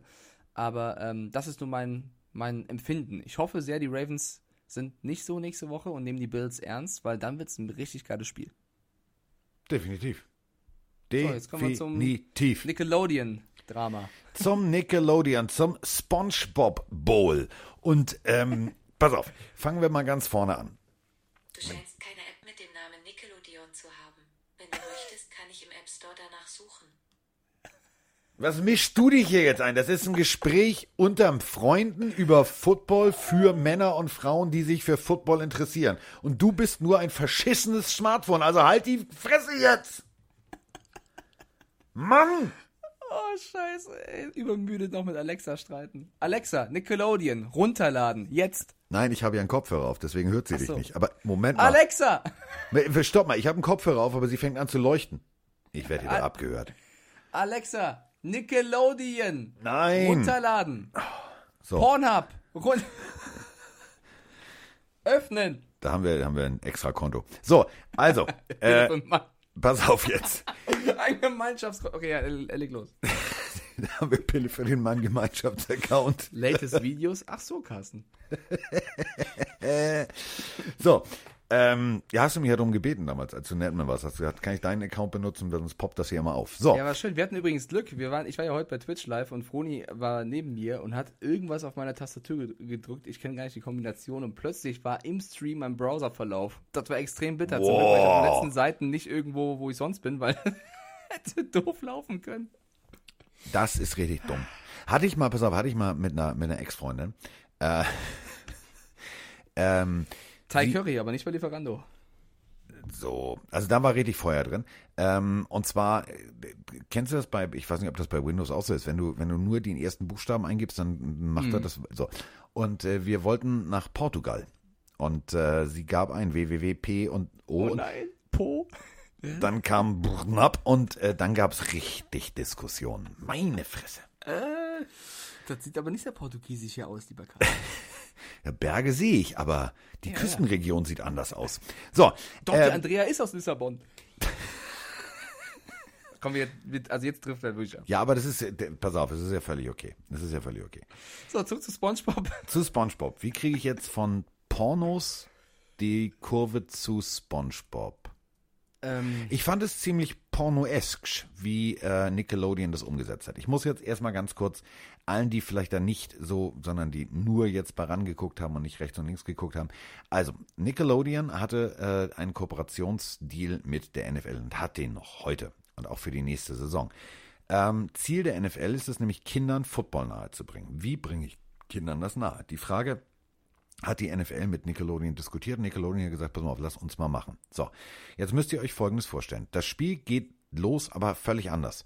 Also läuft zum Beispiel, also jetzt ein Taysom Hill, 5, 6, 7 Yards und kriegt dann, cuttet nach rechts, links und geht dann ins Aus. Dann ist dieser Cut plötzlich in der Wiederholung unterlegt mit Zeichentrick, also mit so einer Blase, so, so was, du, diese aufpoppenden Wolken.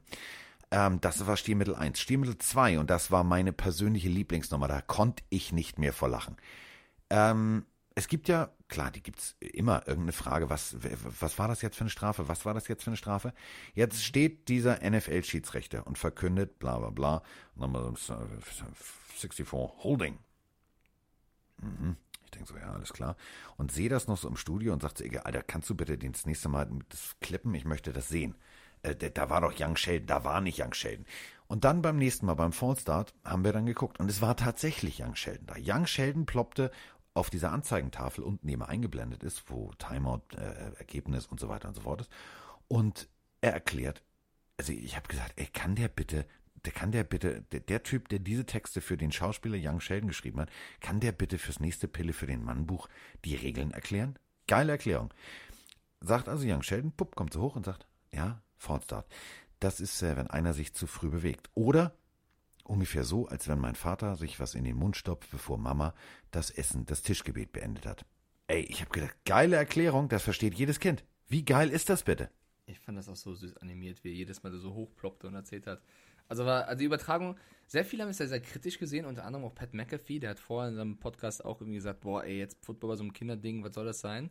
Sogar der musste irgendwann eingestehen auf Twitter, ey, das ist viel besser, als ich gedacht hatte. Das können sich sogar sehr viele da in der Scheibe von abschneiden, machen sie großartig. Ich fand es auch anders, aber auch gelungen, weil wer es nicht so wollte, konnte ja auch woanders Football gucken. Das war ja, also du hattest ja die Entscheidung. Und von daher fand ich, also ich, ich fand es, hat einen frischen Wind reingebracht. Ich fand es schön.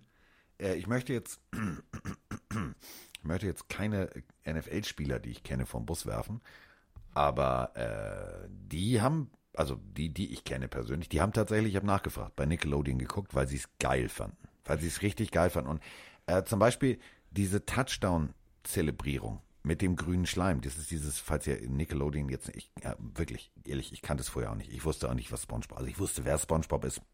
Habe aber nie eine Folge geguckt. Ich Jetzt schon, hat- ich habe super viele geguckt. Frag mich doch, Carsten, ich kann dir alles erzählen. Ja, aber guck mal, ich hatte ja jetzt eine geile Ausrede. Also ich konnte mich hier in meinem Arbeitszimmer einschließen, Tür zu und habe gesagt, Moni, ich muss jetzt recherchieren. Und dann habe ich tatsächlich SpongeBob geguckt. Ist- Ich habe lustig, ne? Nickelodeon geguckt. Und ich finde ja SpongeBob, ich finde das ja geil. Das hat ja also, um das nochmal zu sagen, also 1998 hat das ein Meeresbiologe erfunden, diese Serie, und ähm, ist mit dieser Idee zum Kindersender gegangen und hat gesagt, ich habe da eine Idee in einer Kinderserie, wo man Kindern sozial was beibringen kann, aber sie lernen auch was über, über Unterwasser und lernen so, aha, mm, ja, mach mal. Und so ist diese Idee geboren worden. Und ich muss ganz ehrlich sagen, ich habe SpongeBob nie geguckt. Ich fand es immer witzig und habe mir auch mal ein T-Shirt gekauft, weil ich den irgendwie lustig finde. Aber dieses Ich bin bereit Beförderung, ey, der Typ ist großartig. Das Ding ist richtig geil. Und Eine dann habe ich gehört, Kinderserien ever. ja, ich finde sie richtig geil. Ich habe zwar nicht verstanden, wieso ein nicht Pottwal ein Pottwal-Baby haben kann. Also die Tochter ist ein Pottwal, verstehe ich nicht. Ähm, ich finde diese, diese Industriespionage-Geschichte mit der krossen Krabbe und dem anderen Restaurant finde ich geil, finde ich richtig großartig. Ähm, und also Nickelodeon, Kids Choice Award. Das ist sozusagen wie der Junior Oscar. Da wird dann immer mit grünem Schleim, da wurde Tom Cruise, da wurden schon ganz viele überschüttet. Und wir machen es kurz, also die Saints haben gewonnen und äh, Sean Payton hat sich nachher tatsächlich mit Schleim übergießen lassen. Ich finde den Mann so sympathisch, großartig. Und äh, das Ganze war jetzt dieses Nickelodeon-Spiel. Wenn ihr die Möglichkeit habt, guckt mal bitte rein. Ey, das Kicking Net. Ich habe immer gedacht, da müsste man eigentlich mal was anderes drauf machen als so ein, so ein All-State-Versicherungssponsor oder so beim College. Und dann ziehen die das Ding hoch und dann ist das tatsächlich SpongeBob. Ey, ich habe das so abgefeiert. Auch die Grafiken. Dynamic Duo mit Patrick und äh, SpongeBob auf der anderen Seite Taysom Hill und Drew Brees. Also es war schon extrem lustig, was sie da gemacht haben. Äh, fand ich super. Trotzdem, nicht so lustig war es für die Bears. Also mit 21 zu 9 vom Platz gefegt, ist das ein bisschen viel gesagt, aber das war zu keinem Zeitpunkt gefährdet. Und so habe ich es ehrlich gesagt auch kommen sehen. Äh, Hey, wa- warte, warte, warte, warte, stopp, stopp, stopp, stopp, ja, stopp. nee, Carsten, jetzt hör auf, die Bears groß zu reden. Doch. Also 7 zu 3. Ja.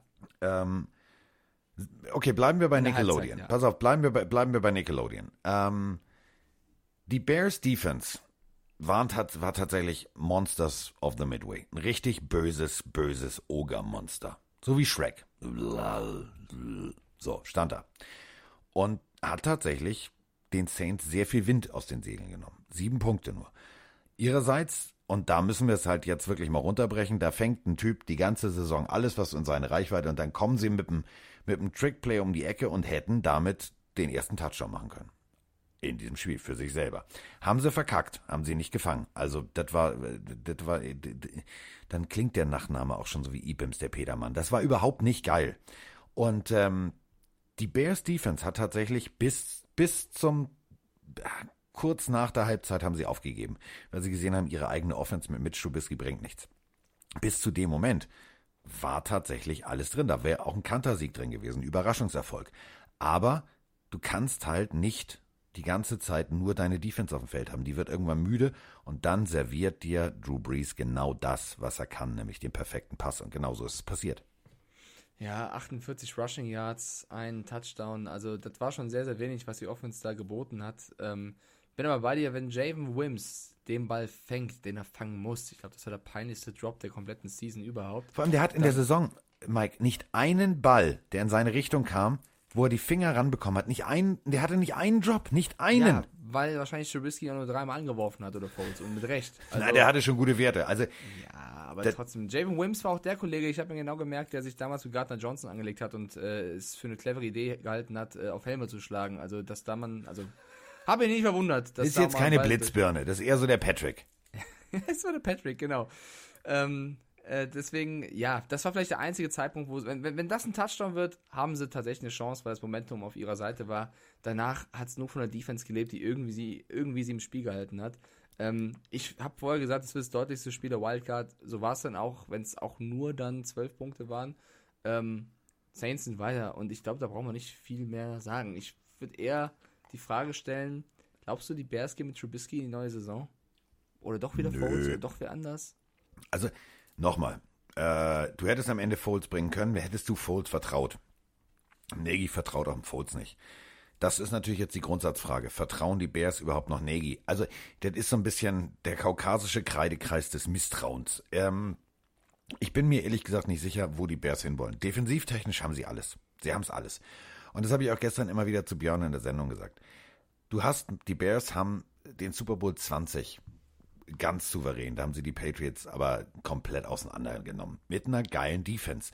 Da ist sogar William Fridge Perry, der Nose Tackle, ein riesengroßer Mensch. Also wirklich, der hieß nicht ohne Grundkühlschrank. Ähm, als Running Back auf dem Feld gewesen, kurz äh, vor, der, vor der Endzone und so weiter und so fort. Die haben sehr experimentell Offense gespielt, weil sie es halt auch nicht besser konnten. Also Jim McMahon war eher so der Mitch Trubisky-Typ. Und man muss wirklich jetzt eine, eine Frage in den Raum stellen. Wo wollen die Bears hin? Willst du Defense wins Championships und offensiv immer nur irgendwie neun oder zwölf Punkte und versuchen, die, die Gegner drunter zu halten? Oder willst du mal ordentlich Offense spielen? Dann hol dir tatsächlich irgendwie, hol dir einen jungen Ganzlinger, hol dir so, du, du siehst es doch bei dem Washington, bei- beim Washington Football Team. Oh, ich hab's noch hingekriegt, ich habe die Kurve gekriegt. Ähm, der Mann, der heißt wie die grüne Bierdose aus Holland.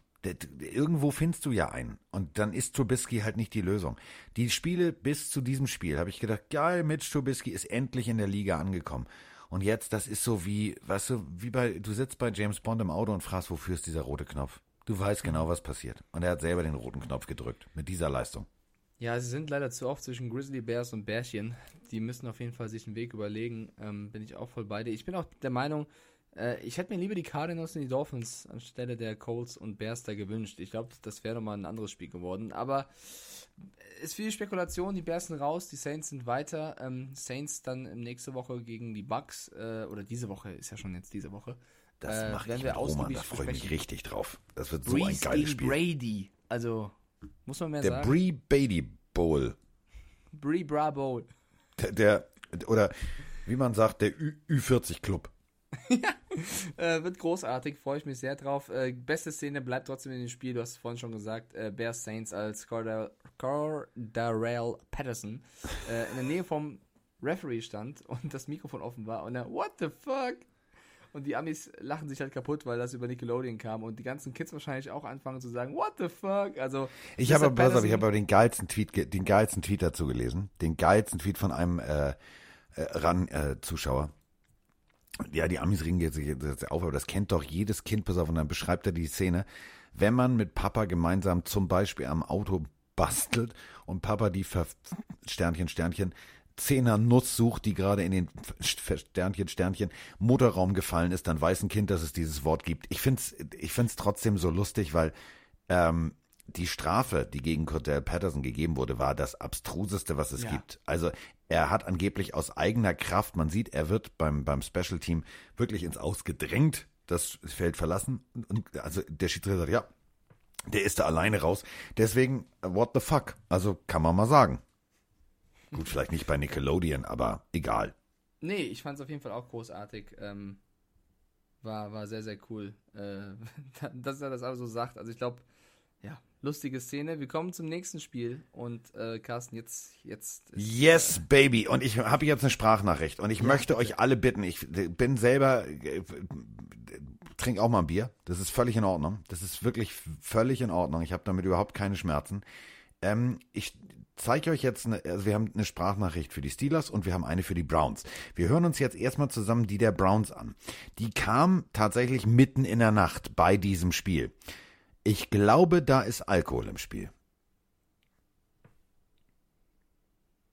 glaube ich, wenn ich auf Play drücke. Moin Mike, moin Carsten, der Sven aus dem Rheinland wieder hier. Ähm, ich kann es nicht anders sagen als ran, ruft die Polizei. Die Browns vergewaltigen die Steelers. Also, ich weiß, das Spiel ist definitiv noch nicht vorbei, weil noch So, da, ne? drei Quarter da sind. Ne? Und wenn Cleveland in die Zeit einbricht, ähm, dann ist da auch noch was drin. Aber äh, dieses erste Quarter, ja, wie gesagt, das grenzt schon fast an Vergewaltigung. Der hat doch einen Lüttenschweps, oder? Ich glaube, der war nüchtern. Haben Ja, Sie was also, getrunken? äh, man- Sie, Herr Wachtmeister? Haben Sie noch was da? Man kann das erste Viertel auf jeden Fall so beschreiben, weil, also Carsten, wir haben es vorher gesagt, die Browns werden übertrieben motiviert in dieses Spiel gehen, aufgrund der Geschehnisse der jüngeren Vergangenheit mit den Steelers.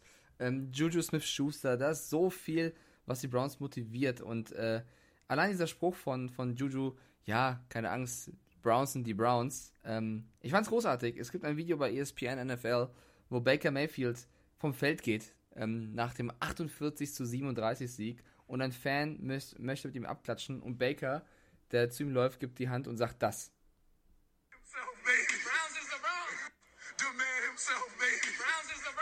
Also er sagt selber, ja, the Browns sind the Browns. Also sie machen schon den Witz selber, die Browns. Sie sind die Browns. Hast du denn das. Video gesehen? Hast du das TikTok-Video gesehen? Ja, auch das habe ich gesehen. Also, das Spiel hat so viele Geschichten. Es fängt erstmal damit an, dass der Snap, der allererste Snap in diesem Spiel, Vom, vom erfahrenen Pro Bowl Center Pouncy, das muss man dazu sagen. Das ist jetzt nicht Klaus Günther aus Castor Brauxel, der kurz mal in die NFL gekommen ist, sondern wir reden hier von einem Pro Bowl Center. und der hat das so verkackt. Also, es tut mir leid. Also, ich weiß nicht, wo er den hingeworfen hat. Der, der, der wurde so hoch geworfen, da lag schon Schnee drauf. Also, Pouncy hat auf irgendwas gezielt, aber nicht auf Big Ben. Der ist zwar groß, aber nicht so groß. Der hat das Ding erstmal Richtung eigene Endzone befördert und äh, da hast du so ein bisschen aber auch gemerkt, wie die Anspannung da war. Playoff, erster Snap, irgendwo hingeworfen. Big Ben und James Conner so überfordert, dass sie hinterher rennen und sich nicht einigen können, wer sich drauf wirft, dass sich keiner drauf wirft und die Browns erstmal einen Defense-Touchdown feiern konnten und von da an war das Momentum komplett auf der Seite der Browns und äh, ohne Head Coach, also ohne den eigentlichen Head Coach, haben sie das grandios gemacht. Baker Mayfield hat das Spiel an sich gerissen, drei Touchdown-Pässe, überragend gespielt. The Browns ist the Browns. Ich hoffe, der Circle wird nicht real und er ist nächste Woche wieder schlecht, aber er hat großartig gespielt. Das Laufspiel hat funktioniert, die Defense, ja, 37 Punkte zugelassen, aber trotzdem gut gegengehalten.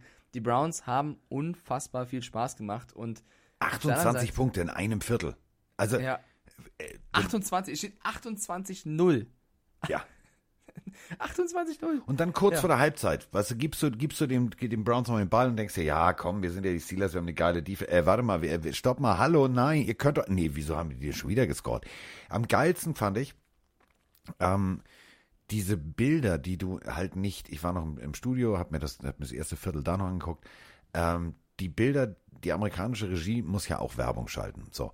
Und jetzt sind die Kameras natürlich noch immer im Studio, also sind ja nicht im Studio, aber im Stadion aktiv und werden natürlich über das amerikanische Studio ins System eingespielt.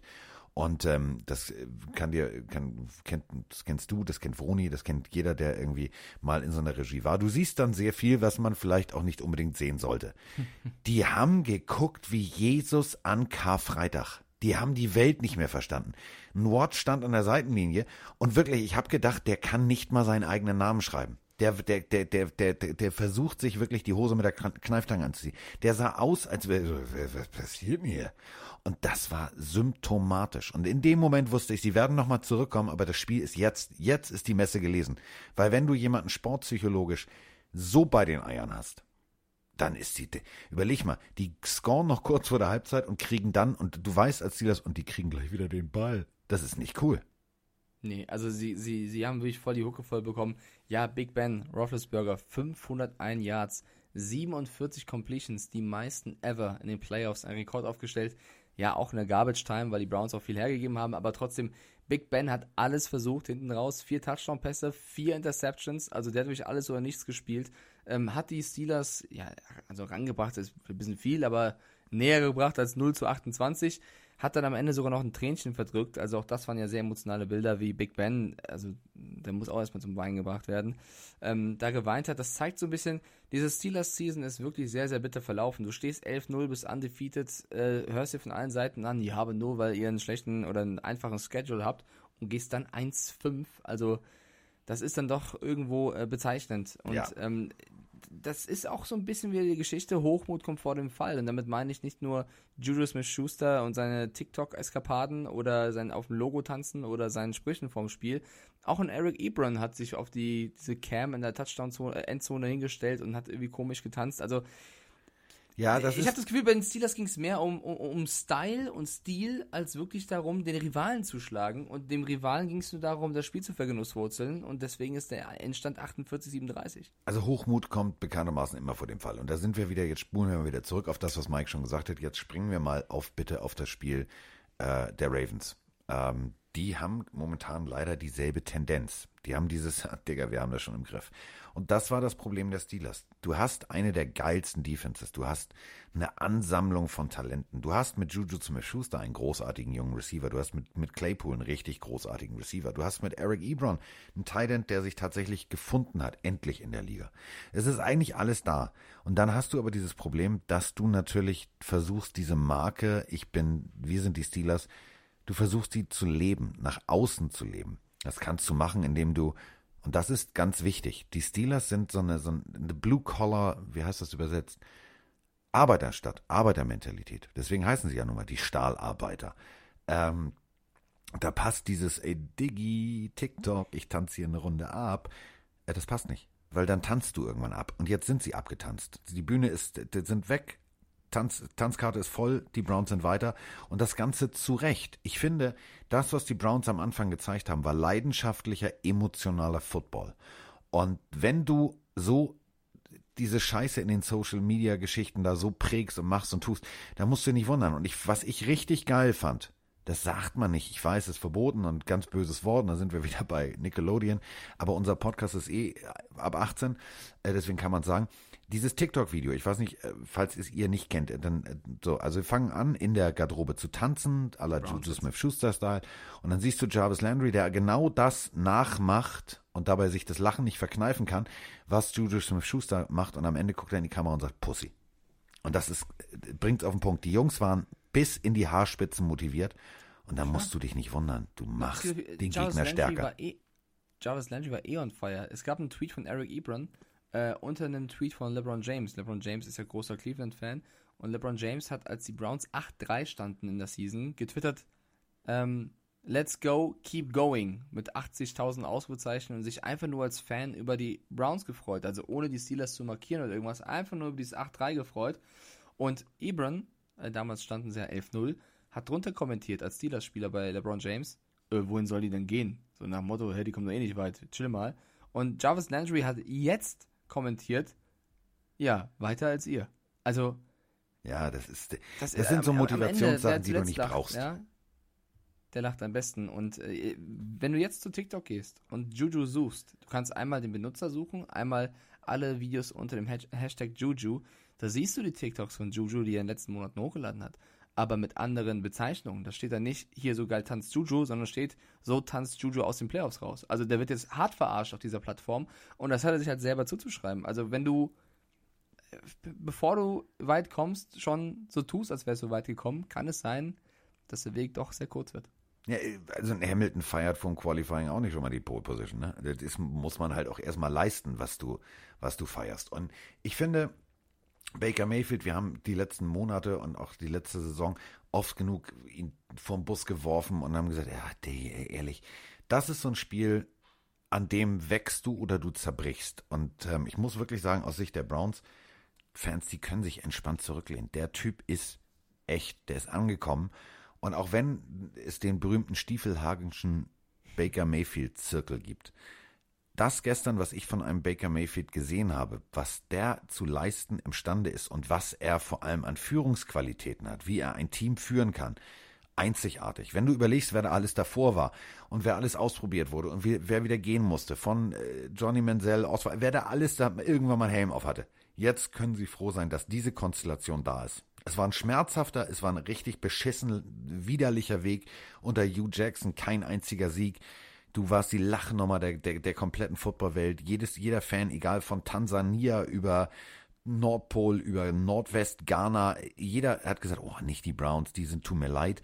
Und sie haben es jetzt endlich geschafft. Und ich bin echt glücklich, dass diese Scheißzeit vorbei ist. Es ist für, für alle Steelers-Fans, es ist scheiße, das weiß ich. So, aber ihr seid in Anführungsstrichen, war, wart ihr, ihr seid eures eigenes Glückes Schmied. Ihr hättet das Spiel gewinnen können, ihr hättet es gewinnen müssen, aber das passiert halt, wenn du einen Gegner unterschätzt. Und ich glaube wirklich, die Steelers sind da reingegangen mit, ja, äh, sag mal, wenn wir hier jetzt gewinnen, gegen wen müssen wir nächste Woche spielen? Diese Frage wird es schon gegeben haben und das hast du gemerkt. Absolut. Und ich finde, aus, aus äh, sportpsychologischer Sicht äh, ist es, sind, oder sind die Browns gut daran, dieses The Browns is the Browns einfach umzudrehen, zu sagen, ja, verdammt, wir sind die Browns und wir machen Browns Dinge und Browns Dinge sind es, euch jetzt hier 48 zu 37 nach Hause zu schicken. Also, das ist umgekehrte Psychologie, das feiere ich ab. Jetzt warten die Chiefs, das ist, glaube ich, die härteste Hausnummer, die du jetzt bekommen kannst. Ähm, aber rein aus, also jeder neutrale Fan, also jeder, der, glaube ich, sein Team nicht mehr in den Playoffs hat, der würde es den Browns schon wünschen, jetzt auch weit zu kommen. Also die Truppe ganz, macht Spaß. Ganz ehrlich, dieses Spiel ist das, äh, warte mal, ist das das Sonntagsspätabendspiel? Ja, Ja. das ist Ja, das Sonntagsspätabendspiel. Ja, nee, ich glaube, das ist das frühe Sonntagsspiel, oder? Ist das das frühe? Ich bin Ich glaube, das frühe auf CBS, das späte ist Bucks Saints auf Okay. Ähm, ich glaube tatsächlich, dass ganz viele Football-Fans, die ihr Team verloren haben, jetzt, also die nicht mehr dabei sind, egal ob Seahawks-Fans oder, oder, oder. Ich glaube tatsächlich, dass plötzlich bei Tars zum Beispiel ganz viel Browns-Merch weggeht, weil die Leute sagen, ey, das ist ein sympathisches Team, ich drück denen jetzt die Daumen. Weil, stell dir mal vor, die kicken jetzt noch die Chiefs raus. Ey, dann, dann brennt Cleveland. Dann brennen die. Das brennt die ganze Stadt. Ich würde abgehen. Also mich würde es freuen. Ähm, wir Stell dir mal vor. AFC-Finale, die Buffalo Bills oder, also ja, Buffalo Bills glaube ich eher. Ähm, ich will den Tipp jetzt nicht vorwegnehmen, aber stell mal Oh, vor, warte mal ab, das wird, also, also ich glaube, das sind alles, alle vier Partien werden brutal spannend. Also Ravens Ja. Bills, das ist für mich wie ein möglicher Hollywood-Film, was da an Geschichten alles auf der Straße lauert. Dann Rams gegen Packers, auch das wird ein geiles Spiel, Ja. ganz egal, ob Wolford äh, startet oder Goff. dann der Ü40 Bowl, Buccaneers gegen, gegen äh, Saints, der großartig. Bra Bowl. Aber der Bobby Bowl. Aber äh, äh, nee, warte mal, den Namen müsste ich jetzt, den kreiere ich jetzt wirklich für Spiel. Der Brie, der Brie Bra Bowl. Der Brie Bra Bowl. Ja. Schwieriges Wort, das kannst du, glaube ich, auch, äh, so wie unser User eben nicht, wenn du mitten in der Nacht schon das ein oder andere Hopfen Kaltschärlchen getrunken hast, dann geht das nicht mehr. Das ist der Brie Bra Bowl. Nee, dann geht das sogar noch besser. Das ist wie bei den Dean Martin Songs. Ist dir mal aufgefallen, wenn du einen Dean Martin Song singst, da musst du besoffen sein. Also das geht Karaoke nur, wenn du was getrunken hast. Ich mag die Martin auf jeden Fall. Ich auch. Also hab ja, ich weiß ja, ich habe einen Plattenspieler und Vinyl. Ich habe ja äh, meine Sammlung von Dean Martin wächst und wächst und wächst. Ähm, aber was für mich wirklich das, das, das, das, das, phänomenalste AFC-Finale aller Zeiten wäre, springen wir jetzt mal bitte rum. Die Chiefs, Titelverteidiger. Die Baltimore Ravens, auch jetzt in den letzten Jahren gewonnen. Ja, wir können uns alle dran erinnern, das war das Ding mit Flacco und so weiter und so fort. Aber jetzt stell dir mal vor, die, wir haben jahrzehntelang nicht mitspielen dürfen, weil die Patriots zu gut waren und wir nicht mal in die Playoffs gekommen sind. Buffalo Bills gegen die, ach, wir durften auch nicht mitspielen, weil wir einen beschissenen Coach hatten und überhaupt nichts funktionierte und die NFL uns damals sogar noch um die Playoffs beschissen hat. Klammer auf, steht im Buch, Klammer zu. Ähm, Cleveland Browns, das wäre das geilste AFC-Finale ever. Und stell dir dann vor, die sind wirklich im Finale gegen vielleicht die Saints, wo Breeze sein letztes Spiel feiern könnte. Also es gibt so viele Geschichten, die sich anbahnen. Äh, wird geil. Am Freitag reden wir in äh, großer Ausführlichkeit drüber. Ich würde gerne noch, weil wir gerade beim Thema Mögen waren, ne? Ja. Noch ein Abschlussthema, was mit Mögen oder Möwen? Mögen mit den Playoffs nicht viel zu tun hat. Aber so von der Skala von 1 bis 10, Carsten, ne? Ja. 10 ist viel. Und 1 ist Antonio Brown. Wie sehr.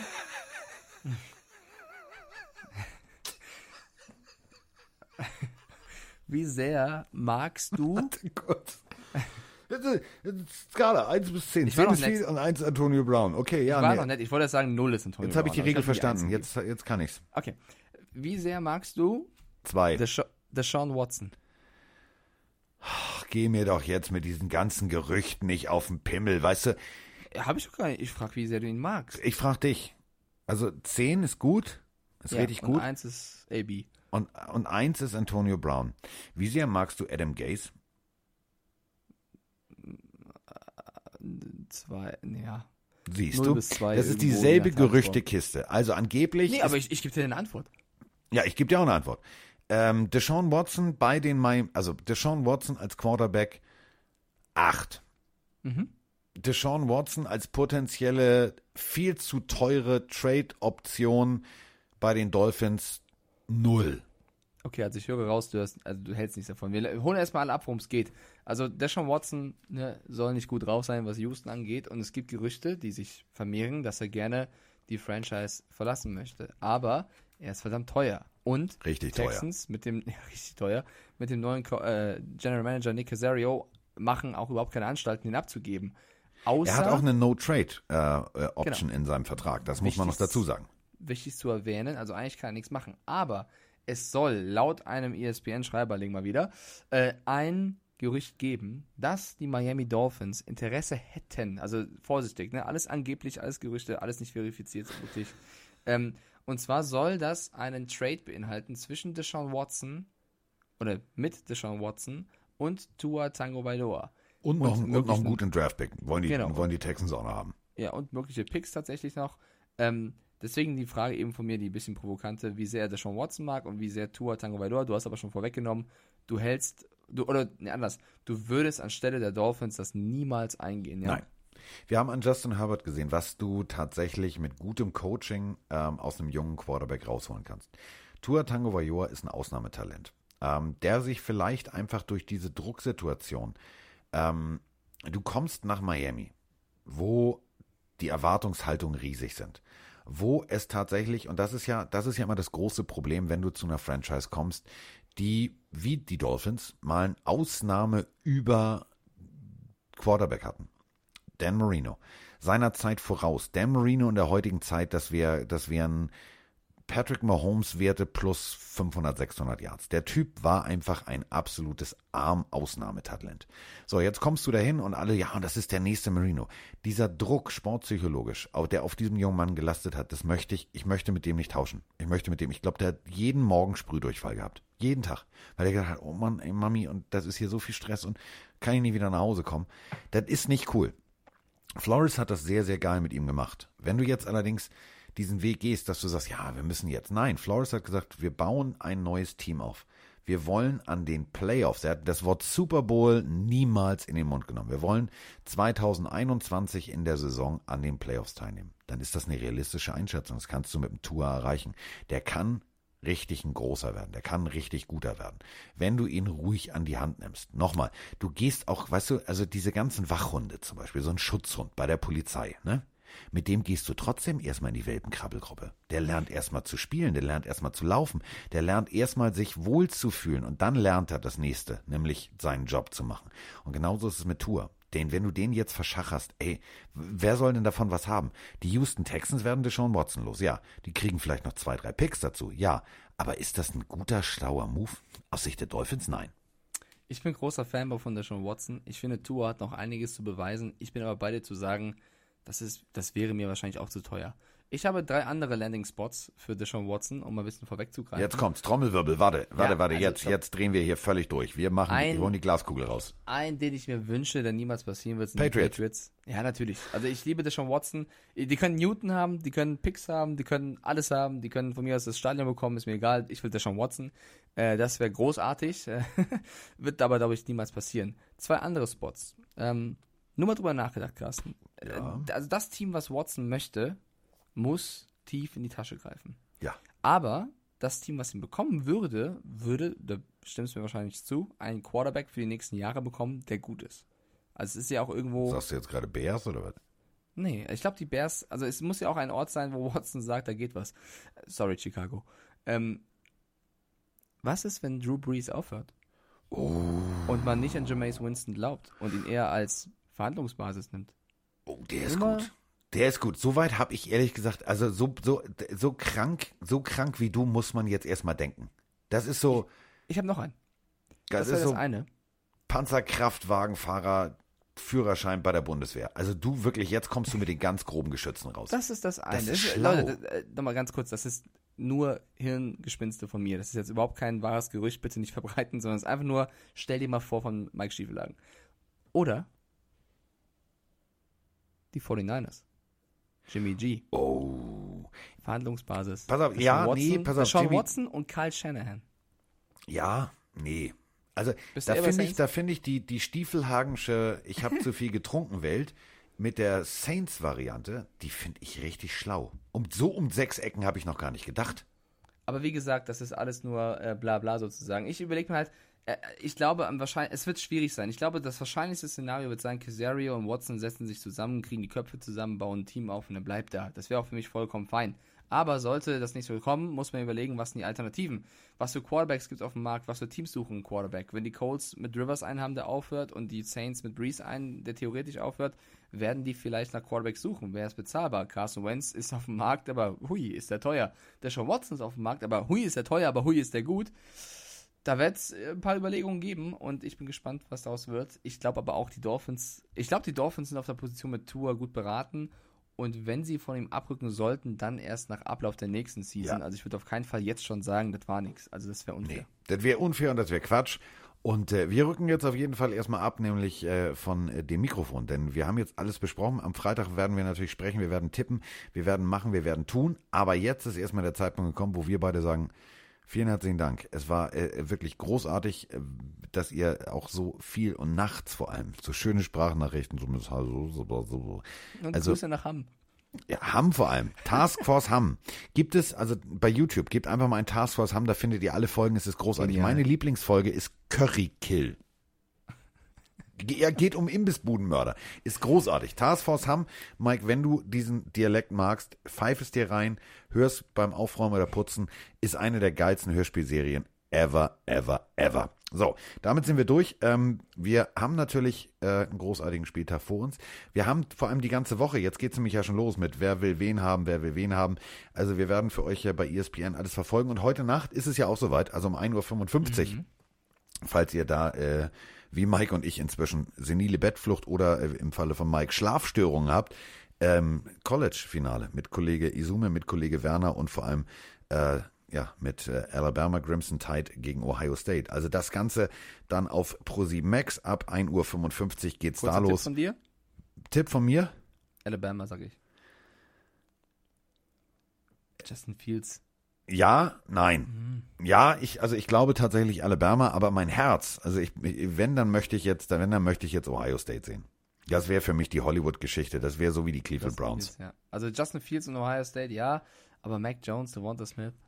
ah. Ja, das ist schwierig zu schlagen. Das kannst du auch nicht. Aber wie gesagt, warten wir es Okay, ab. Ähm, das wird auf jeden Fall geil. Ich äh, glaube, ich werde es wirklich versuchen. Ich werde mal, ich werde mich, wenn ich mich, obwohl dann bin ich die ganze Woche durch, ne? Dann sehe ich aus wie die, die, die, die Zombie-Hauptrolle bei The Walking Dead. Das geht nicht. Das wäre scheiße. Nee, ich, doch, ich versuch's. Ich versuch's. Ich guck's mir an.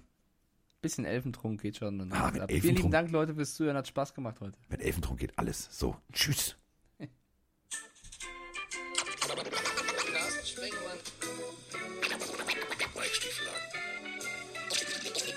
In der Haus. In der Haut, der Haut, der Haut.